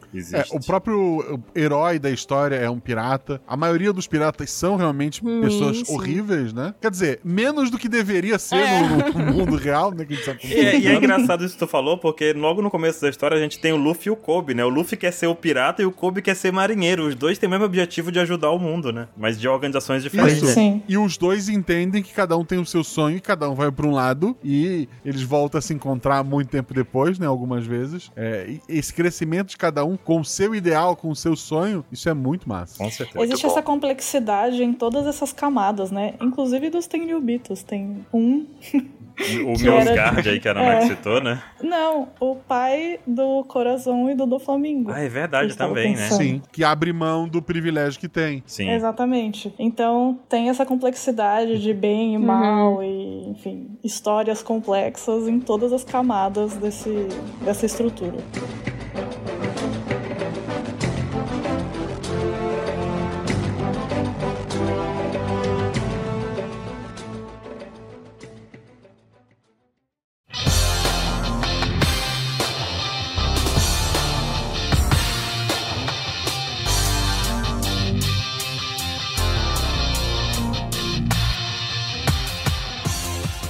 Vamos avançar um pouco. A gente falou um pouco dessa estrutura que a gente tem no One Piece. André, fala um pouquinho do nosso, da nossa estrutura. Então, atualmente, o nosso mundo ele, ele é dividido em estados nacionais. Praticamente não tem um lugar que você esteja que ou ele não é um estado nacional, tipo Brasil, Estados Unidos, Japão, Coreia, é, ou que seja, de certa forma, regido por leis que surgem desses estados nacionais. Então, ah, tô, num, tô na- em águas internacionais, tô aqui na Antártida. Você tem tratados de direito internacional que regem esses, esses lugares. A ideia é que esses estados, eles são igualmente soberanos. Ou seja, ser soberano significa que o estado tem um poder total dentro do seu território. Dentro do território brasileiro, ninguém manda mais que o Brasil. Né? Isso é o que a gente chama de soberania interna. É, é lógico que existe uma diferença entre estado e governo. O, o governo ele pode ter poder limitado. Né? O, o, o governo, o presidente da república. Deveria. É, deveria. Não, não, não, sei, não sei que vocês estão rindo. Deveria, ponto. Nada, não, não, nossa, apaga o sorriso aí, editor. Agora, o Estado ele é algo mais permanente, né? Mais estável, Uhum. pelo menos. Assim, pode acabar um Estado, mas é, é mais difícil. Agora, governo passa governo, é, o Estado continua. O Estado, ele são basicamente três elementos, né? Que a gente chama de elementos essenciais do Estado. Alguns vão falar em quatro, cinco, mas vamos com os três mais básicos, que é um território definido. Então você pega, por exemplo, em contraposição à Idade Média, você não tinha um território de- definido, você não tinha fronteiras bem traçadas, assim, né? Um povo, que são as pessoas que têm um vínculo, né? Vocês são brasileiros, certo? Certo. Você está lá na, na- na certidão de nascimento brasileiro, então vocês são povo brasileiro. Que- porque a Constituição, segundo as leis lá da Constituição, vocês são povo. E o poder soberano, que é essa soberania que eu estava falando. É, então, só, só existe um Estado nesses três, se existir esses três elementos. E aí, o poder soberano, eu falei da soberania interna, mas também a soberania externa, que é é, ninguém de fora do Estado manda nele. O, o Estado brasileiro, então, os Estados Unidos, ele pode ter uma força militar, por exemplo, uma influência política maior do que a do Brasil, mas ele não manda, ele não tem como criar uma lei que o Brasil é obrigado a, obedecer. Isso se chama soberania externa. Então, no caso, são a soberania no sentido de coisas oficiais, né? De criar lei, de criar limites, de criar cargos, talvez, alguma coisa assim. É, cada, cada território com seu povo cria sua própria lei ali e tem seu poder soberano. Então eu não posso interferir no poder do outro e ninguém pode interferir no meu. Exato. Diferente do que acontece lá que a gente tem o governo mundial que, como o Guaxa disse no começo ali, entra onde quiser, você pode ter a chance dele avisar ou não, né? E é, é importante para um estado também ser reconhecido por os outros estados como estado. Por exemplo, se eu não, não considerar é, um estado vizinho meu como estado, ele é de fato um estado. Chico, tu é do sul, Chico, tu é do sul, Chico. Porque, vamos lá, essa, essa pergunta é legal, porque assim, um Estado ele não depende do reconhecimento do outro para existir. Porque se ele dependesse do reconhecimento, ele não seria soberano. Ele É. só Uhum. existiria se o outro reconhecesse. Faz sentido. Então ele Certo. depende do outro. Só que assim, você não perguntou se precisa, você perguntou se seria interessante. Sim, seria interessante.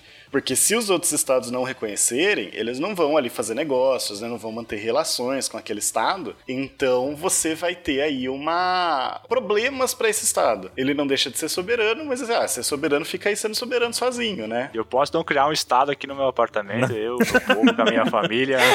Se os vizinhos aceitarem. Se você conseguir o poder soberano e manter o poder do, do Estado fora, é você tem um Estado. A gente fala Opa. muito de Estado paralelo hoje em dia, né? Tipo, as favelas, até, até que ponto que aquilo não se torna. A favela É verdade, dominada pelo crime organizado. Até que ponto que isso não se torna um Estado? E aí, lógico, você vai ter discussões teóricas que eu vou simplificar aqui, mas vamos dizer assim, se eles se declararem lá soberanos e eles conseguirem manter o, o poder do Estado real de fora, a gente pode considerar que eles estão ali se tornando um Estado, que eles estão conseguindo soberania sobre um território limitado e criando uma relação lá com quem mora naquele território de nacionalidade. Então, de- pensando que aquelas pessoas são povo, né? São nacionais daquele Estado. Não, não vou entrar muito no conceito de povo e nação aqui. Tá, e sabendo, André, que o Estado, ele vai sempre existir e o governo que é transitório, é por isso que a gente tem, então, as constituições que vão mudando, vão garantindo que, os, que o governo, que por ser transitório, não vá exagerar na sua mudança, né? Não vá fazer mudanças radicais de, de formas, né? Ótimo. Vou pegar aqui até três etapas, porque a Constituição ela, ela é mais nova do que o Estado. Você tem lá, lá na Idade Média, você não tinha Estado, porque o poder era Sim. do rei, né? Então as pessoas, e, eh, Game of Thrones, Outlander, várias séries mostram os nobres indo lá prestar juramento, porque vai vir um novo rei, né? Agora Sim, essa, tem eh, essa. Game of Thrones 2.0 teve essa cena, Casa né? do Dragão. Casa do Dragão. De, as pessoas vão lá e prestam um juramento, porque o vínculo é pessoal, então você não tem um Estado com, com- impessoal. Com o absolutismo, o, o vínculo ele se torna com o Estado, mas a figura do rei ainda é muito importante. Mas assim, morreu o rei e entrou outro, você não precisa mais desse juramento. O seu Ó. vínculo é com o Estado. Então, isso entra um pouquinho da coisa que a gente falou lá do trono vazio, em que tinha várias espadas, cada espada representando um reino, dando o. reconhecendo o poder do governo mundial daquele trono vazio, né? Então, os descendentes, os Tenryubitos, não precisam lá enfiar uma espada cada vez que um nobre morre, né? A espada foi enfiada É. uma vez e segue lá junto com a galera pra sempre, tá junto. Vamos, vamos supor que os Guroseis morram e, e entrem outros, né? A gente não sabe se eles Uhum. morrem ou não, mas. é, se eles foram substituídos, mas você tá, continua ali com o governo mundial. Você tem uma estrutura que parece ali uma certa forma uma soberania, mas a gente vai discutir isso um pouco mais para frente. A Constituição, Baruch, entra no terceiro momento, depois de, desses estados da, da, monarquia absolutista, até porque ó, agora a gente não tem um monarca, o que, que vai garantir a unidade? Vem todo um sentimento de nacionalidade, é, tem um sidecast de. Acho que o Dismos na Política, parte 2 ou parte 3, que fala um pouco disso. Mas você tem um sentimento de nacionalidade que vai sendo criado. Mas assim, a Constituição ela é o elemento jurídico que fala: ó, passa governo, sai governo, a Constituição tá lá. O, o Legislativo, o Executivo e o Judiciário dividem ali as competências, mas o poder do Estado vem todo de um ponto, vem todo da Constituição. Então você tem essa unidade no poder. Isso é muito importante mesmo, porque vai garantir que o Estado continue seguindo aquilo e o governo muda, mas nada muda tão absurdamente, né? Exato. Agora, esse é o sistema de. A gente pode pensar em soberania no, no, em One Piece. Você tem o governo mundial, você tem os países, né, os reinos, só que na verdade, em One Piece ninguém é soberano. Ninguém manda acima de todo mundo em, em, algum lugar. Porque é uma relação que não existe no mundo. Não existe. A gente pode traçar alguns paralelos para entender uhum. melhor, mas ela não existe no mundo. Porque os governos de cada país, eles estão subordinados ao governo mundial. Se eles estão subordinados, eles não são soberanos, Sim. concorda? Concordo. Soberania você não pode estar Sim. subordinado a ninguém. Sim. Perfeito. Então, você, só que você tem, ao mesmo tempo, aí você vai falar, então o governo mundial é soberano? Não, porque os países eles também têm uma autonomia, uma independência em algum grau. Eles elegem os pró elegem não, porque a maioria é monarquia, uhum. né? Mas eles definem os próprios monarcas. É, você vê às vezes golpes de estado e Sim. o governo mundial não necessariamente vai interferir. É, você, você, tem até um dois casos, né, de, de Drum e de Dressrosa, é, em que você tem uma mudança violenta de uhum. governo, né, de ser um rei ser expulso, e o outro rei, ele acaba sendo reconhecido, né? o outro governante acaba sendo reconhecido pelo governo mundial. Então você tem ali uma, uma situação igual a gente tem às vezes no, no mundo mesmo, né? No mundo de, de países soberanos, com, igualmente soberanos, acontece isso. Você tem um golpe de Estado em um país, e aí os outros países vão ou não reconhecer aquele novo governante. É, contanto que esse novo governo respeite o governo mundial, né? E reconheça, para eles está tudo bem.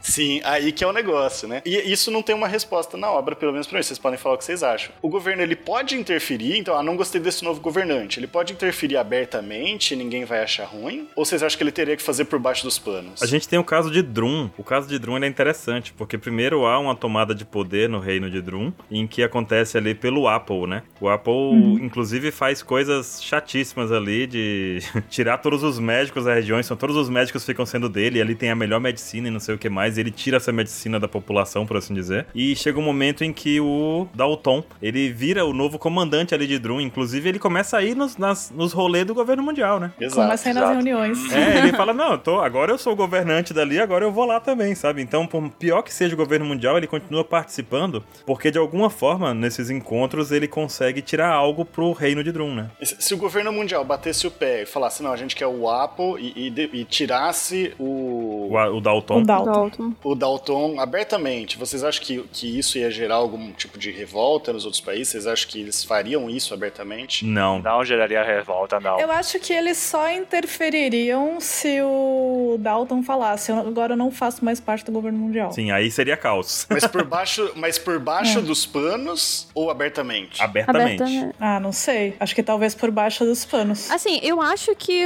os outros países só interviriam se isso não fosse, tipo, pelo bem dos. Tipo, se fosse, no caso, interferisse no bem dos interesses deles, sabe? Aí eu acho que ia causar uma revolta geral, mas fora isso. Eu acho que por baixo dos panos, porque muita coisa acontece por baixo dos panos, né? Tipo, é extinção de uma população inteira, de uma ilha inteira. Sim. Então, acho que eles sempre optam por esse caminho justamente para não ter essa revolta popular de outras de outro, outras ilhas, né? Mas eu acho que a questão de ter a soberania ali do governo mundial, dizer assim, pode, não pode, vamos interferir, não vamos interferir. Eu acho que ele não vai interferir, porque ele não vai querer causar um mal-estar com os outros países, outras coisas. Sim. E eu acho que os outros países também não vão querer se envolver, até porque eu acho que a gente nunca viu alguém se envolvendo, que nem no caso aí das ilhas de Drum, que a gente comentou, e Dressrosa, mudou e quando cada, cada ilha continuou o seu jeito e assim vai. A gente vê o caso do Don Tinjao, se não me engano, né? Que ele comenta que recebeu ajuda externa ali também. O O rei Riku também ajudou, de Dressrosa, ajudou também outros reinos ali, que era o reino daquele cara que dava o King Punch, que eu esqueci o nome dele, meu Deus. Elisabetta. Elisabetta, se não me engano, tinha alguma parceriazinha ali com o rei Riku, sabe? Uhum. Então existia essas ajudas, mas não tão direta ao ponto assim, não, eu tô defendendo essa galera aqui, é meu parceiro, se for com eles, vai comigo, sabe? Isso aí não tem. O que acontece, por exemplo, tu pega Alabasta, em que a, a, a cidade, a- o país estava dominado por uma, uma força Sim. criminosa. A, Milícia. O governo não se envolveu. É. Quando piratas iam tomar a posição de heróis, né, que acabaram tirando essa milícia do país, o governo se envolveu não pra a- ajudar aquele povo, mas pra criar um, um herói pra dizer, olha, não foi um pirata que salvou essas pessoas, foi o governo. É. O governo tá protegendo vocês aqui, olha só como É, a gente é legal. Propaganda aí, ó. Pois é, então, É. no fim das contas, o governo mundial ele vai interferir de acordo com as necessidades do próprio governo mundial. E aí ele vai ver o que é que é melhor, Uhum. se é interferir ou não.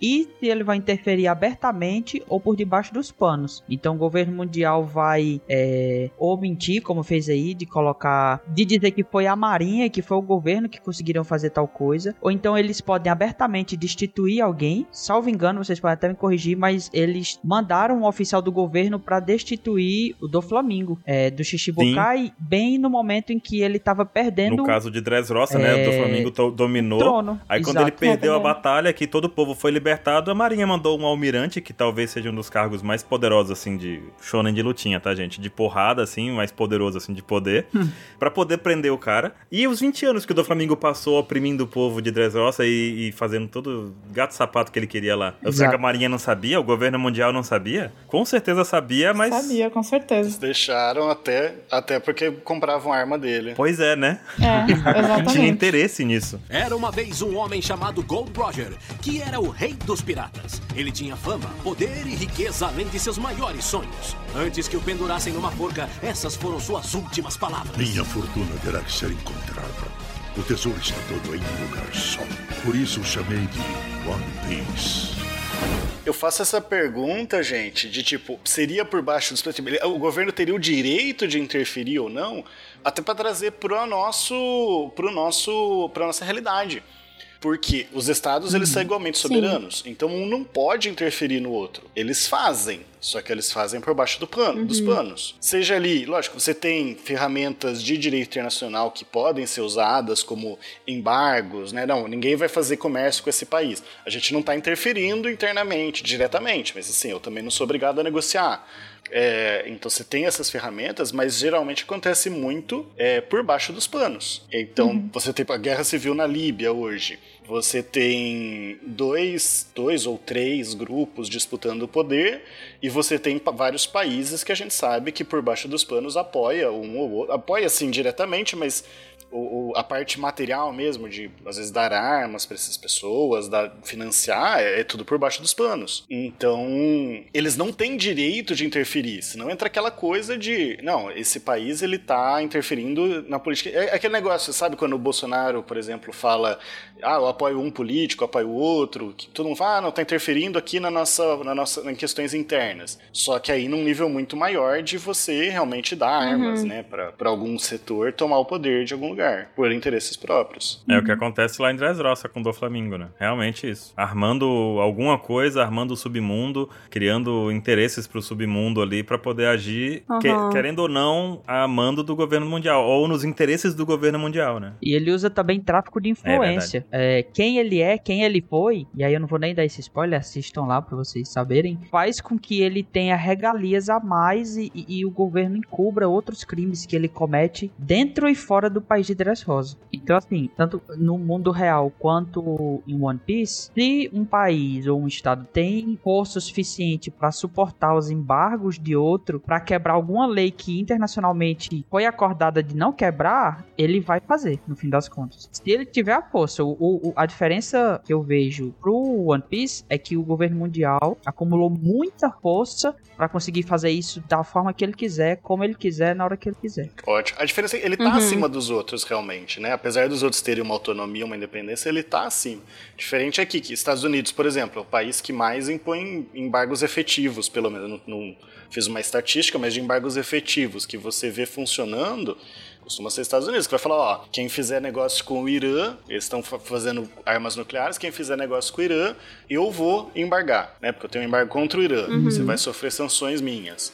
Ou agora com a Rússia, né? Então todo o Ocidente ali fez embargos à Rússia, e sendo que muitos, muitos deles estão comprando, por exemplo, do Azerbaijão, que para não comprar da Rússia, sendo que o Azerbaijão também invadiu a Armênia. E o Azerbaijão é uma ditadura, não é? Eu não vou chutar, não.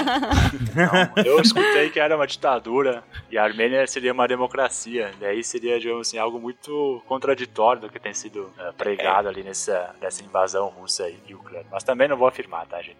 Só fica aí uma reflexão. Mas vem muito, então, tem os interesses por trás e quem acaba tendo mais é, o poder, não esse poder formal, né? Pensando, o governo mundial de One Piece tem mais poder que os outros, mas um poder de Uhum. fato, um poder econômico, é, influência política, acaba dominando essas relações, não pelo direito, não tipo, ó, você não pode fazer isso, mas por questões materiais, né? Porque questão, ó, se você fizer, eu não vou negociar com você, se você e, e você não tem poder militar para me peitar, se você fizer, eu vou fazer todo mundo te embargar. Né? Então, essa é a diferença. O, o, o, o nosso mundo, todo mundo é soberano. Então, não tem dúvida de como que essas coisas acontecem. No mundo de One Piece, a gente não sabe se o governo mundial tem realmente direito de interferir, mas pelo que eu vejo, pelo que vocês colocaram aí da, da- dos exemplos, parece muito mais de não, ele não tem esse direito, ele vai interferir por baixo dos panos porque ele tem essa maior influência. É, exato. O governo mundial ele tem as duas coisas. Ele tem direito porque é ele que governa os países que estão junto dele, mas existe uma, digamos, uma ética a qual ele finge obedecer, mas não obedece. Sim. Então ele tem o direito, mas ele não se limita a isso. O importante é o que é de interesse deles lá, realmente. Legal. Vamos puxar agora então, Durval. Isso que você falou é absolutismo. Né? No absolutismo, você tinha, ah, o rei tem o direito absoluto sobre tudo, o Estado, né, mas representado pelo rei. Só que, de- na, na real, ele não pode fazer qualquer coisa, tem que agradar ali, principalmente a nobreza, né, que, que apoia ele. É, ele tem que ter uma ética que ele tem que seguir para não decapitarem ele. Mas ele pode. Então seria isso que você está colocando, né? Seria parecido com isso, a diferença é que lá no governo mundial o Insama ninguém sabe que ele tá lá, né? Aham. Então ele não precisa agradar realmente ninguém. O- os Goroseis respondem a ele, inclusive pelo que a gente conhece, ele não precisa agradar nem os Gorosei, é, que seria ali a elite da elite, mas os nobres que você falou seriam os Tenryubitos. Então acredito que os Tenryubitos, contanto que as regalias dele se mantenham, é, o absolutismo ali do Insama continua. Tá tudo bem, né? Exato, tá tudo bem. E aí, assim, os Tenryubitos, eles têm o- o- as regalias dele, é poder escravizar qualquer pessoa, qualquer, de qualquer raça, matar, é, roubar, fazer o que quiser. Eles simplesmente são donos do mundo. E essas regalias aí, elas acontecem há 800 anos. Pelo menos. Então o absolutismo do Insama tem aí 800 anos de idade. No mínimo. Pelo menos. A gente está falando até agora mais dessa relação do governo mundial com os países, mas pensando na relação dos países entre si, né, você vê ali que eles têm mantêm a sua independência administrativa em relação ao governo mundial, pelo menos até um certo ponto, e eles têm relações entre si. Apesar de todos fazerem parte do mesmo governo Sim. mundial, eles entram em guerras, é, eles têm, mantêm ou não relações comerciais, boas ou não relações. E aí tem duas estruturas que, que eu acho que a gente poderia tentar comparar governo mundial. Como eu disse, ele é uma coisa fora, mas governo mundial e relações entre os países com o mundo real. A primeira é o federalismo, a segunda é o UNO. O que é o federalismo? O federalismo é um sistema que o Brasil adota.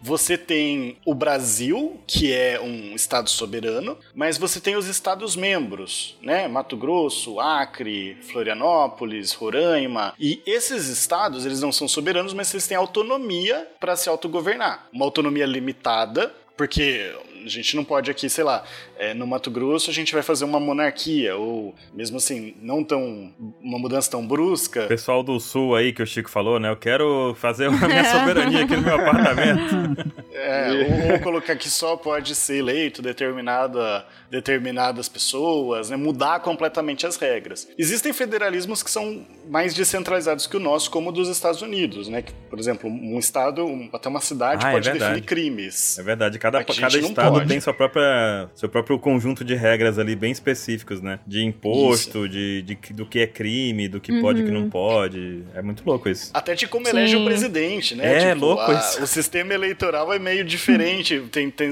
diferenças sutis de um estado para o outro. Você tem uma lei geral de como que funcionam as eleições, mas para chegar ali naquela lei tem bastante espaço que os estados podem mudar. O Brasil não é, aí vai de como que cada constituição definiu, né? paralelo interessante com o One Piece, que parece um pouco com esse federalismo, é o país de Wano. O país de Wano tem a capital das flores, que é onde o Shogun, que é o seria o, o- o rei da ilha toda, do país todo, tá. Mas tem as regiões, tem Udon, tem Kuri, tem, tem Kibi, que tem pessoas lá que governam essas regiões, promovem as leis e, e- e- a vivência da- dos cidadãos dali, mas eles respondem diretamente ao Shogun, que é o digamos, o imperador do país É, todo. aí é muito próximo do shogunato mesmo japonês, né? Mas dá para fazer algumas Ah, é. analogias com o federalismo, até para fins didáticos. É um sistema que tem suas diferenças, mas dá para fazer nesse sentido de que é, o, o shogunato eu não conheço tanto, né? Eu conheço o feudalismo que geralmente o pessoal Uhum. faz a comparação. Que é de que o feudo ele tem uma autonomia dentro, e, mas ele obedece também ao rei. É um pouco diferente porque aqui você tem a soberania mesmo. No, no shogunato, no, feder, no federalismo, você não tem um ente que é soberano. O que a gente vê de diferença, assim, é que no mundo One Piece, cada país seria como se fosse no federalismo, seria um estado. E o governo mundial seria a lei máxima do país, digamos. Exato. Não é, Não é. Não é, mas... mas dá pra gente fazer essa comparação, essa analogia. Falando bem no, no gerúndio, seria como se fosse.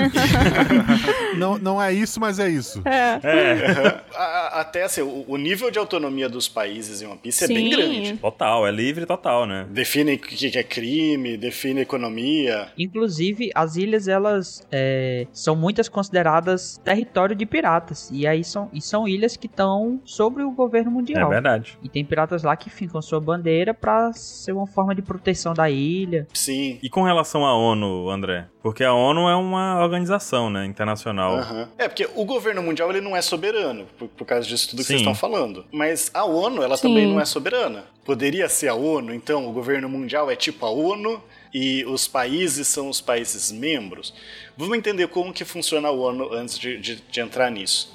A ONU ela é a organização internacional mais abrangente, né? por isso que a gente fala dela. Uhum. Só que como que é formada a ONU? Ela é formada do estado, dos estados, né? Quando eu falo estados aqui, gente, pensa é, países, Uhum. tá? Sim. Dos países, o poder dos países que cria ela. Beleza. Ela só tem os poderes que os, que os estados dão, né? Que os países atribuem a ela. Então, a, a gente fala, ah, a ONU quer fazer isso, a ONU quer interferir nesse estado. Não, gente, a ONU ela é um resultado, ela é limitada às vontades que os países têm.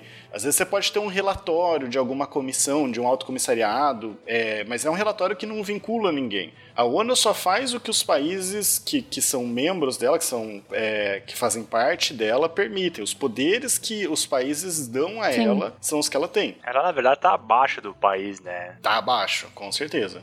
Talvez, inclusive, quando foi feito um acordo entre os reinos para criar um governo mundial, eles tenham feito pensando em alguém que está abaixo deles, que, que criou leis que eles concordaram, e aí lá no início o governo mundial tivesse um poder mais parecido com o da ONU, sabe? Só que com o tempo isso foi ganhando proporções que não, não se esperava. Eu, eu concordo, eu concordo e discordo de você. Depende do. Uhum. Cara, vamos lá. É. Vamos lá. Ó, só só para mostrar que a ONU não é soberana. Por Sim. exemplo, recentemente teve uma visita da ONU na China para ver a questão Sim. da origem da Covid. Uhum. É, a China tem que autorizar. A ONU, Se não autorizar, ela não entra, né? País membro, se não autorizar, não entra, Não, porque a acabou. China é soberana. Senão a gente não teria mais soberania. E aí o, o Durval puxou um ponto que eu acho interessante. No governo mundial, ela foi fundada por países, também assim como a ONU, mas não por todos os países. Ela foi fundada Sim. por 20 famílias, né? As famílias nobres, que são os Tenryubito, que a gente já falou. Então, para essas 20 famílias, o governo mundial é limitado. O governo mundial não interfere no que os nobres mundiais fazem. Agora, os outros reinos, eles foram se juntando, eles foram se submetendo ao, ao governo Sim. mundial. É Eles verdade. não fazem parte da nobreza. Então, você tem essa diferença. Pros Tenryubito, pros nobres, o governo mundial tem essa limitação de que é o que eles permitiram criar. Pros outros países, o governo mundial, ele é, de certa forma, é, superior. Lógico, Uhum. com as suas limitações, mas ele é superior, ele tem um poder muito maior em relação a essas outras pessoas que não são nobres. Perfeito. Entendido. E a ONU hoje, todos os países são membros da ONU no nosso mundo? Não? Tem alguém que, digamos, pode querer adentrar agora, se não participou da parte da criação da ONU também? Então é todos menos os que não fazem. é, exatamente. Beleza. É o professor chegando na sala de aula e perguntando: levanta a mão quem faltou. Já usou essa agora? Já, já usei.「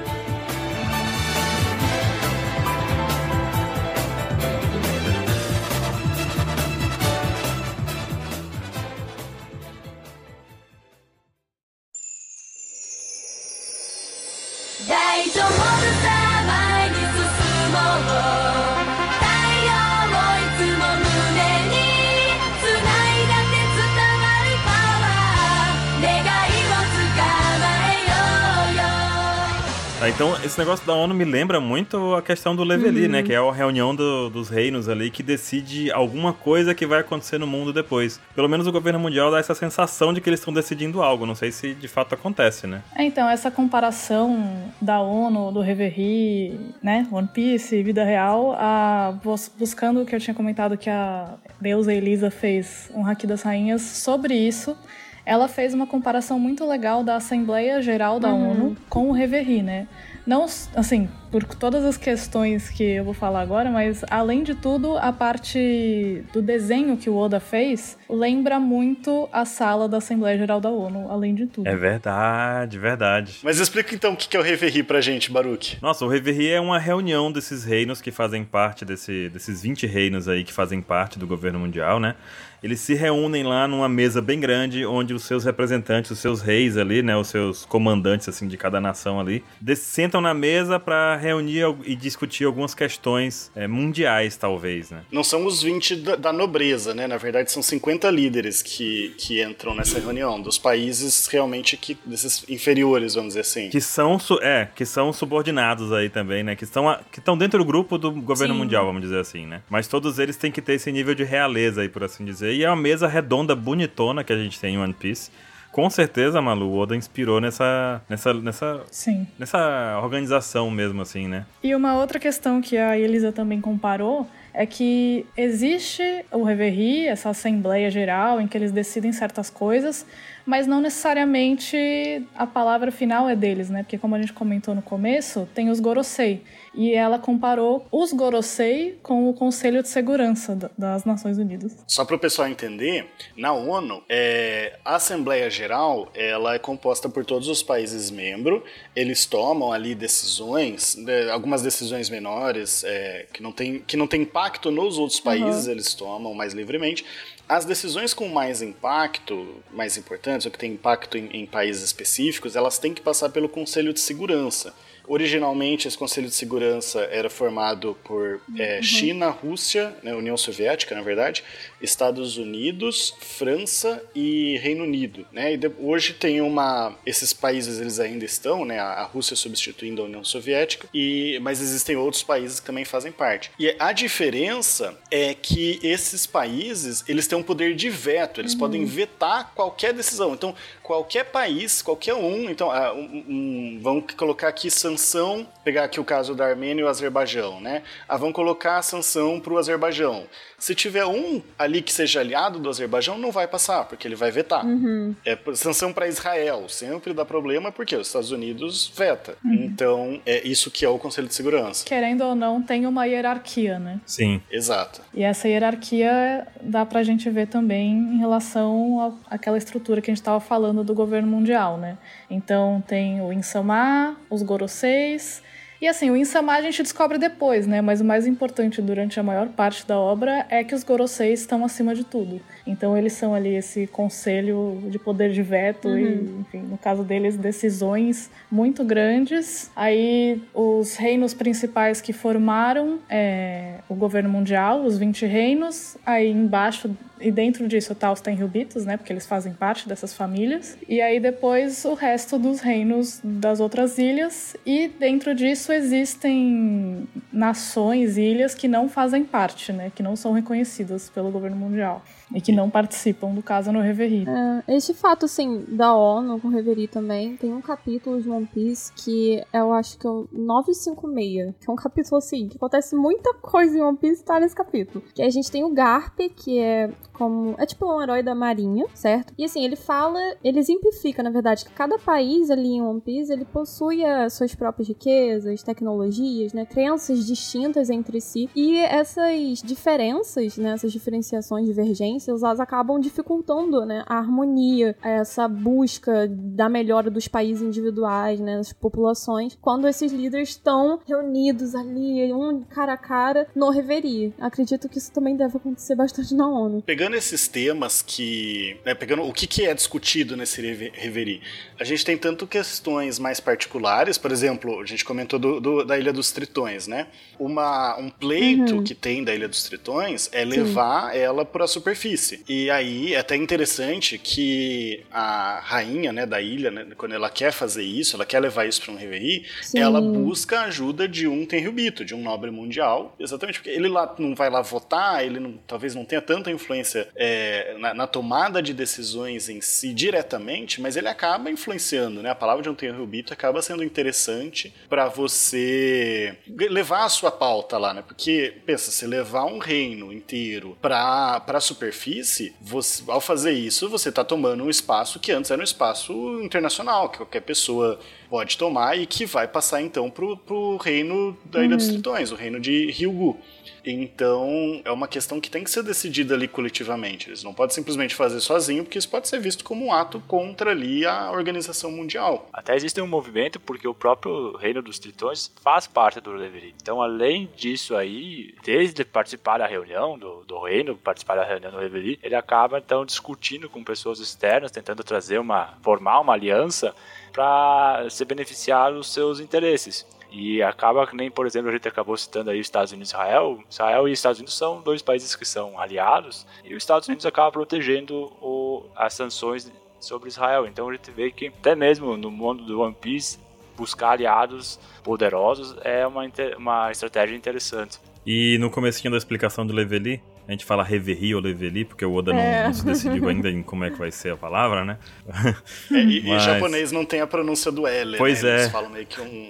Aí- Igual o, o protagonista que é o Luffy. É Ruffy. fala Ruffy. E eu comentei aqui, tipo, ah, eles fingem que decidem ou decidem alguma coisa, justamente porque a gente tem um caso, que é o caso da dissolução do sistema do Chichibukai, que ele foi aprovado no Leveli e a gente fica meio assim, o que, que aconteceu aqui? Porque será que já não era um plano do governo mundial cancelar os Chichibukais para colocar outro sistema de opressão, que seria, no caso, os novos pacifistas, né, que são uma, uma outra forma aliada à marinha? É, assim, explicando pro, pro ouvinte, Shichibukais são é como corsários, são piratas que têm autorização pra ser piratas. Isso. É, do próprio, desde que defendam o governo quando precisasse. Exatamente. Tipo, é como se fosse uma, uma, uma força do governo. Eles manteriam os direitos como piratas, mas não seriam caçados pela marinha. Pacifista é como se fosse uma arma de guerra. É tipo um robô de guerra muito poderoso que, que seria uma força que superaria é, esses corsários, esses chibucais, e que o governo, então, ah, não preciso mais trabalhar com esses bandidos, eu vou ter que ir minhas máquinas de guerra pra resolver o problema caso ele surja. Perfeito, Guaxa, perfeito. Isso é proposto por um, a princípio por um almirante da marinha, que apesar de ser alguém com alto cargo, né, ele tá na marinha, ele tá na força militar, ele não faz parte do governo mundial. Ele foi, propor, é, foi proposta lá para os membros do, do Reverie, foi aprovado. O governo mundial já tinha esse plano de, de ter esses robôs, mas e aí? E se ele não tivesse? Pois né? é, fica essa dúvida agora, né? E aí, se ninguém aprova, eles iam fazer a mesma coisa? Porque as armas estavam prontas. A minha teoria é que existe um. Assim, se eles não. O Conselho Mundial aprovou o fim dos Shibukai, o governo não, Hum. não efetivou, teria um custo, um custo moral, assim, um custo de capital político ali. Ia desagradar aqueles reis. Um pouco daquilo que o Durval estava falando mais cedo, né? Mas não que ele não possa fazer, ele seja obrigado a seguir Uhum. aquela, aquela decisão. Que aí é o Sim. que eu falei das, das monarquias absolutistas. Na monarquia absolutista, o- o- sempre teve parlamentos, né, os conselhos gerais, que os reis iam lá ouvir os nobres e mesmo a burguesia. Não é que ele não podia ir contra, mas assim, ia ter um peso político, ia desagradar certas pessoas ali se ele fosse contra aquela decisão.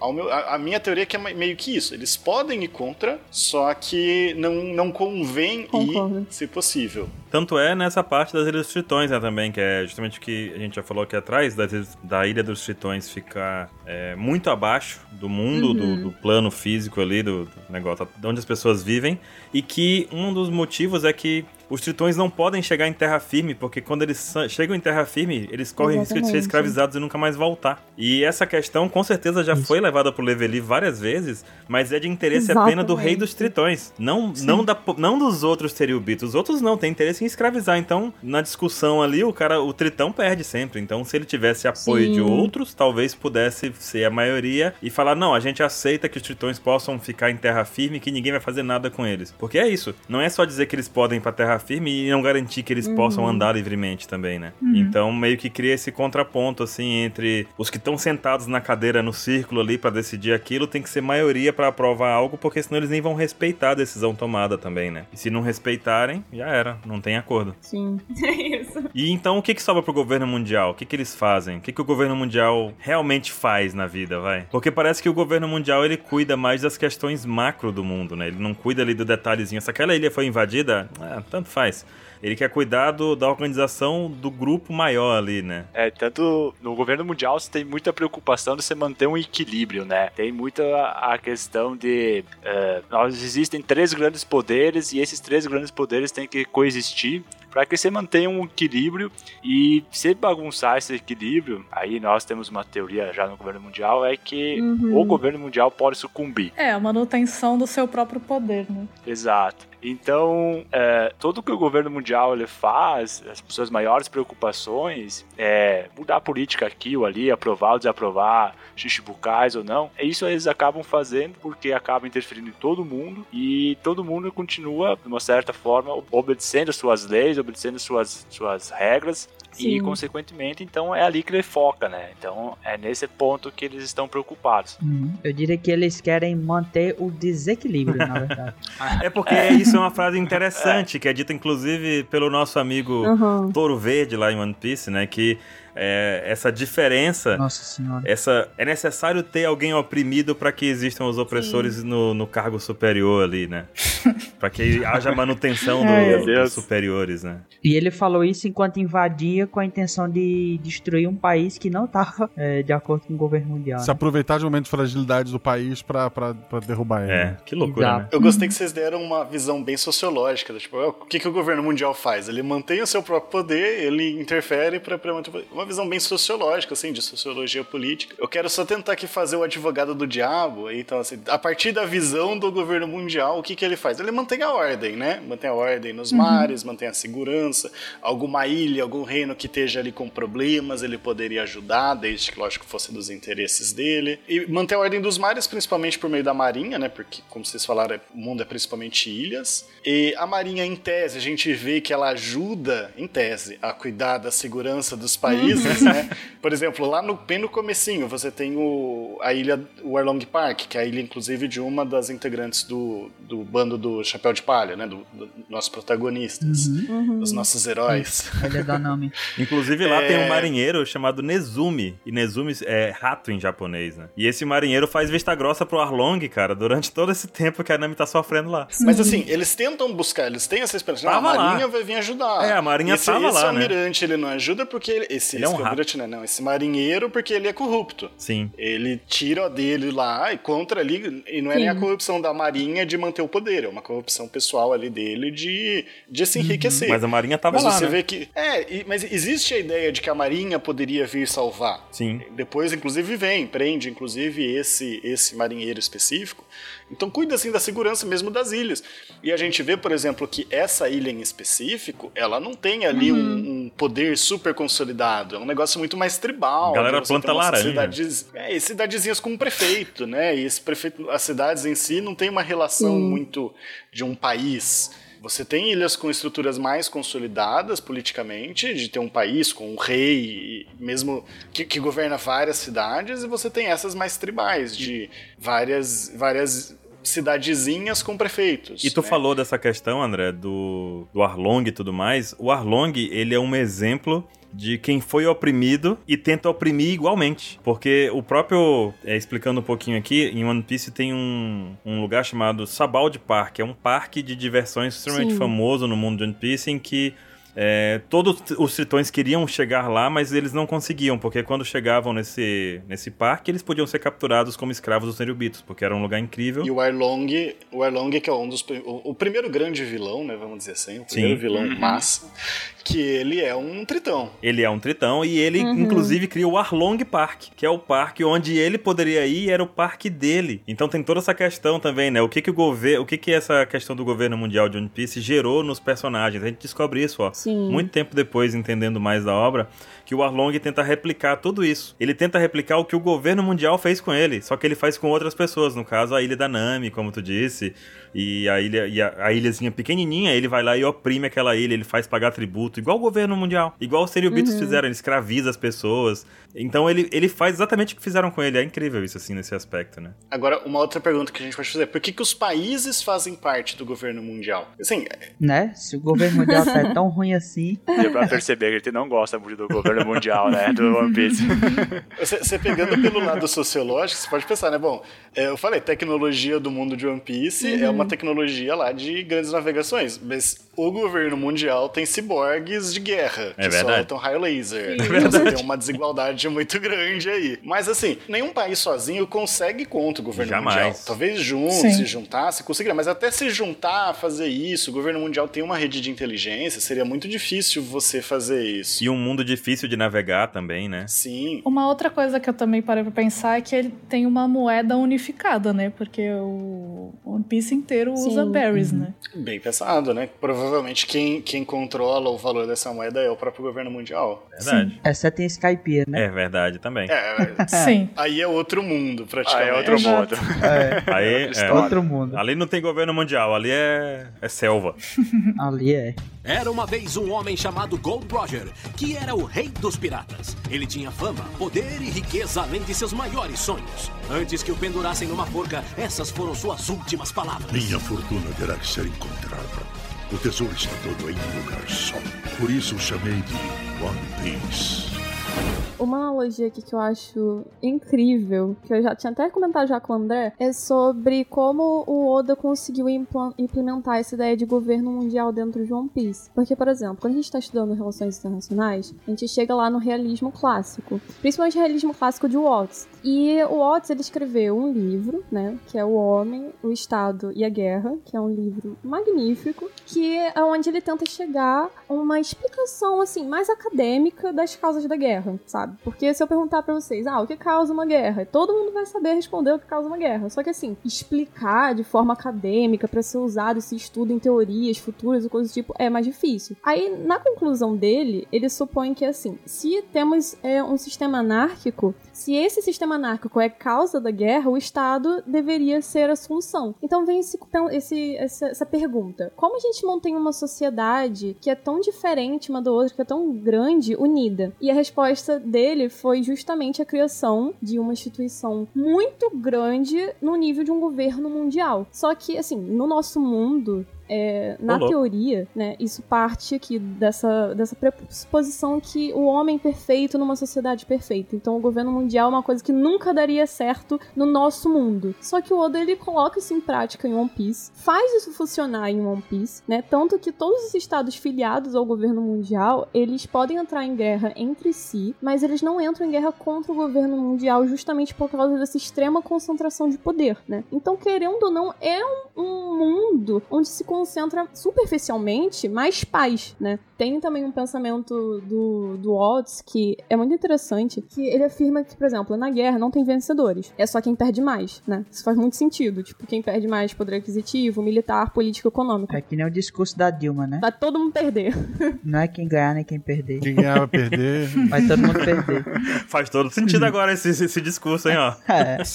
Profético. Profético demais. E no caso dessa pergunta de por que os es- esses países eles não entram em guerra contra o governo mundial, é porque em One Piece tem vencedor. É diferente daqui do mundo. Tem vencedor e esse vencedor é o governo mundial, entendeu? Só os países iam sair perdendo. Eles seriam os totais perdedores nesse caso. Principalmente no momento atual da obra, que não foi nada desenvolvido, evoluído ainda, sabe? Muito interessante, realmente. interessante. E Nanax, é, tem um outro ponto também que contempla o que tu falou, que é o seguinte: tem a, a questão deles terem essa noção de que não conseguiram ganhar pelo acúmulo de poder, mas em vários países provavelmente não tem a visão que a gente tem como espectador de que o governo mundial é ruim. Inclusive, tem uma cena em que o Luffy manda o pessoal correr porque tá chegando a marinha. E a galera perguntou por quê? É a marinha que tá chegando, por que, que eu vou correr? Entendeu? Então, é, é, é, muitos desses países e das pessoas enxergam, ou pelo menos é, se sentem mais protegidos, mais felizes e num governo mais estável e na situação deles estão, com o governo mundial. É, porque eles manipulam acontecimentos, eles manipulam a mídia, eles realmente têm agentes, tanto do governo mundial quanto da marinha, que fazem o bem para as pessoas. É, então, vários países não têm o poder, é, um ou outro não tem o poder de ir contra o governo mundial, e tem outros que ainda defenderiam esse governo de continuar como ele tá. Bom ponto. Se tu também comparar a, a maioria dos países ali que estão dominados por um pirata, é, como o Ano, é, é- a situação é muito pior. É, tu ter um pirata como teu dono, né? Teu líder, do que tu ter a, a marinha, que em teoria vai fazer as coisas pra tentar da melhor forma possível. né? É verdade. Eu acho que a coisa que a Isso. gente teve mais contra o governo mundial até agora foi a questão dos impostos, assim. Que de qualquer forma tem que pagar os impostos. É daí que vem o dinheiro dos aerobitos, né? Sim. É. Sim. E aí as pessoas acabam tendo muita dificuldade de, de, de, de, de fato conseguir levantar esse, esse fundo e se manter pagando os impostos, porque senão isso pode gerar uma, digamos assim, uma revolta do governo mundial e essas pessoas sofrem um monte. E eu acho super legal esse negócio de pagamento de tributo, né? Foi, até foi pouco explorado ainda na obra, mas foi Por revelado. quê? Você gosta de pagar imposto? Super cara, legal, eu, hein, eu André? Vou falar, eu, eu- eu vou falar que até certos pontos eu gosto, porque eu gosto de ter serviços públicos de qualidade. Com Então, certeza. É isso aí. Aham. Não, mas tu vê, o próprio, o próprio Arlong no começo da obra, André, soltou essa de pagar tributo, porque ele copiava o governo mundial. Ele queria ser o governo mundial. Sim. Sim. Só que ele não dava nada em troca, né? O governo mundial ainda dá alguma coisa em troca, no mínimo. O Arlong, ele oferecia proteção. De quem? Não sabemos, dele mesmo, talvez, né? Dele mesmo. Dele mesmo. Dele mesmo. Ou você paga, Milícia. ou eu venho quebrar tudo aqui, pô. Virar as, cabeças, as casas de cabeça pra baixo. Mas é que eu, eu acho interessante, porque assim, você tem sistemas de impérios pelo mundo que fazem isso de eu te domino, você mantém aqui a, a sua organização política, mantém os seus líderes, os seus costumes, mas você tem que me pagar tributo, que é até uma forma de, de expressar essa dominância, né? Sim. Às vezes não é nem pelo dinheiro em si, mas é porque, ó, você me pagando tributo, então tá, tá consolidado que você faz parte do meu império. Eu acho que o maior exemplo de um sistema mais parecido é o Império Mongol. Você tem, por exemplo, a expansão árabe, que os povos que aderiam à religião não pagavam tributo, mas então você tinha aí uma tentativa de, de aculturação, né? De, de pegar, é, espalhar a religião. Acho que o Alexandre o Grande tinha muito isso de manter a cultura, mas os mongóis têm muito isso, né? Tipo, peguei aqui, você continua aí se, se administrando, mas você vai pagar tributo aqui pra gente. E ofereciam proteção contra eles mesmos, né? Igual o Arlong. Sacanagem. Mas aí, gente, o governo mundial, vocês acham que é uma boa solução ou não? Nossa. Nossa senhora. Verdade. Não. Não, não. Pelo amor de Esperando Deus. aí pela ação do Exército Revolucionário. A gente, inclusive, não falou sobre isso, né? Mas ainda tem isso. O Oda criou o Exército Revolucionário dentro de One Piece. É verdade. Pra acabar com tudo isso. Todo governo controlador vai ter uma resistência, né? Aí entra É o exército aí. revolucionário. Que a gente tá esperando até hoje, viu, gente? Tem, dá tempo de começar o One Piece, acompanhar e vocês não vão ter visto Revolucionários ainda igual a gente. tá tranquilo, pode vir.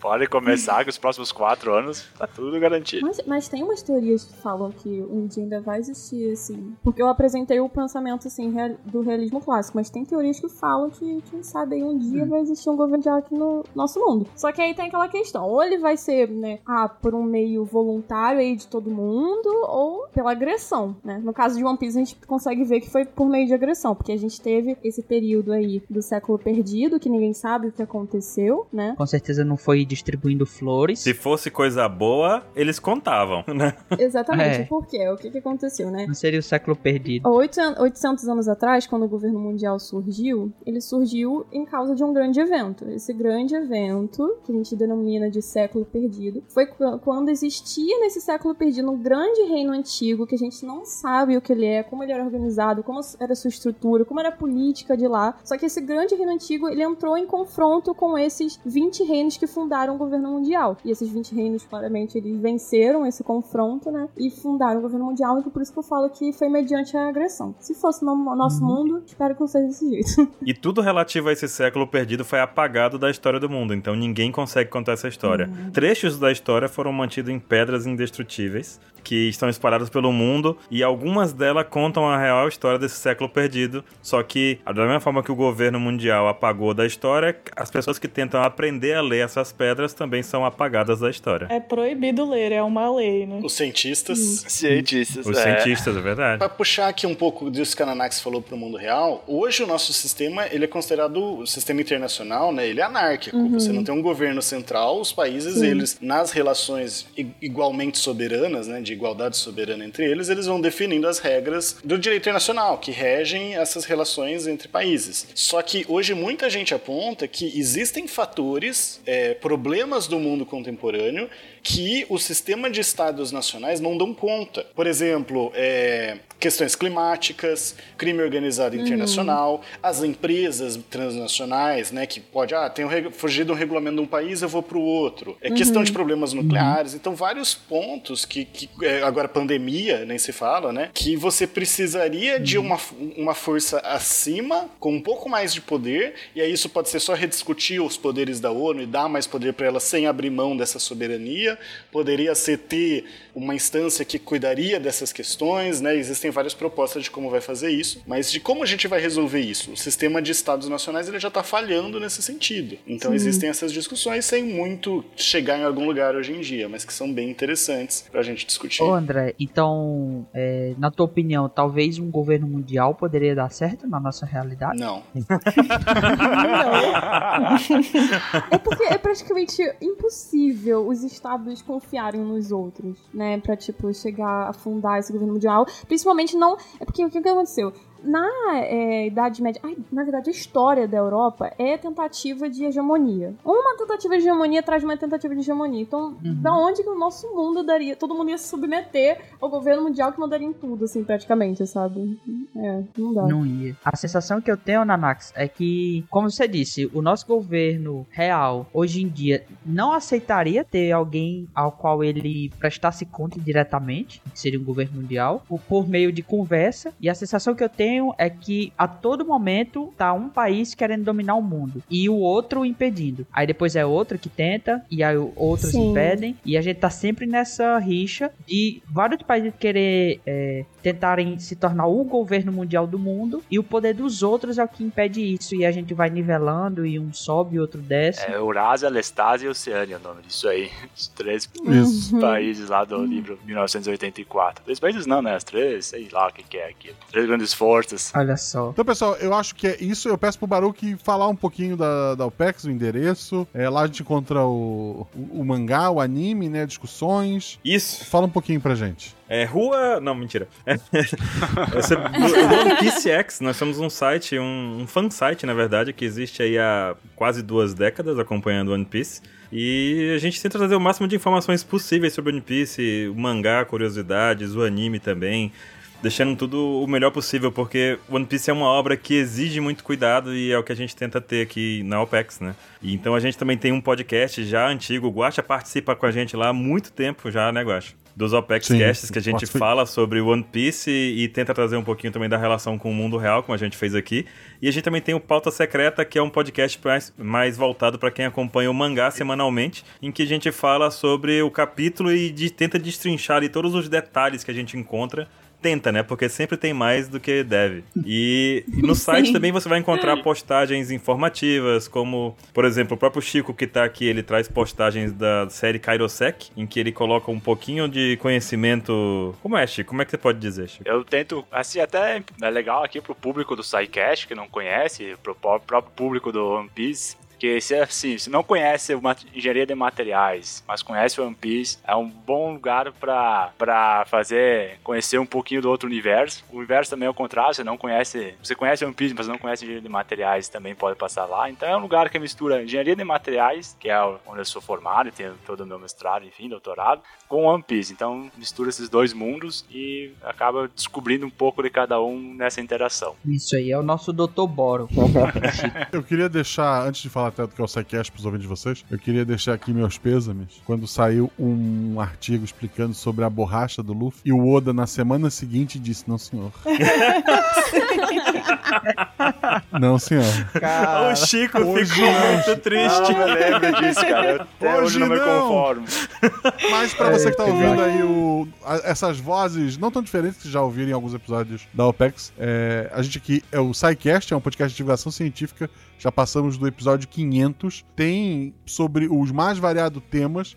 Não é só hard Uhum. science, não é só física química, como algumas pessoas queriam que a gente fosse lá no começo. A gente fala de, de outras ciências, como, é, de humanidades também, como a gente falou agora, né? Muito bom esse serviço. O Portal Deviante também tem textos, né? Como eu falei, o próprio André Trapani tá cuidando da organização atualmente lá. E tem outros podcasts, tem o RP Guacha que eu faço parte, tem o Sangas, tem... Cara, o Portal Deviante é sensacional, Guacha. É, é um mundo de. É. É, um universo É de coisas pra você acompanhar ali, velho. E, e ser qualquer tipo de ciências, isso é muito legal. É isso, gente. Então conheçam. Você que, você que é de anime, conheça a ciência. Você que é de ciência, conheça o anime. e você que é dos dois, espero que tenha gostado deste episódio. É isso aí, valeu. Isso aí. Falou, galera. Até a próxima. Valeu, gente. Até a próxima. Até mais, galera! Abraço, pessoal. Valeu. Cheiro.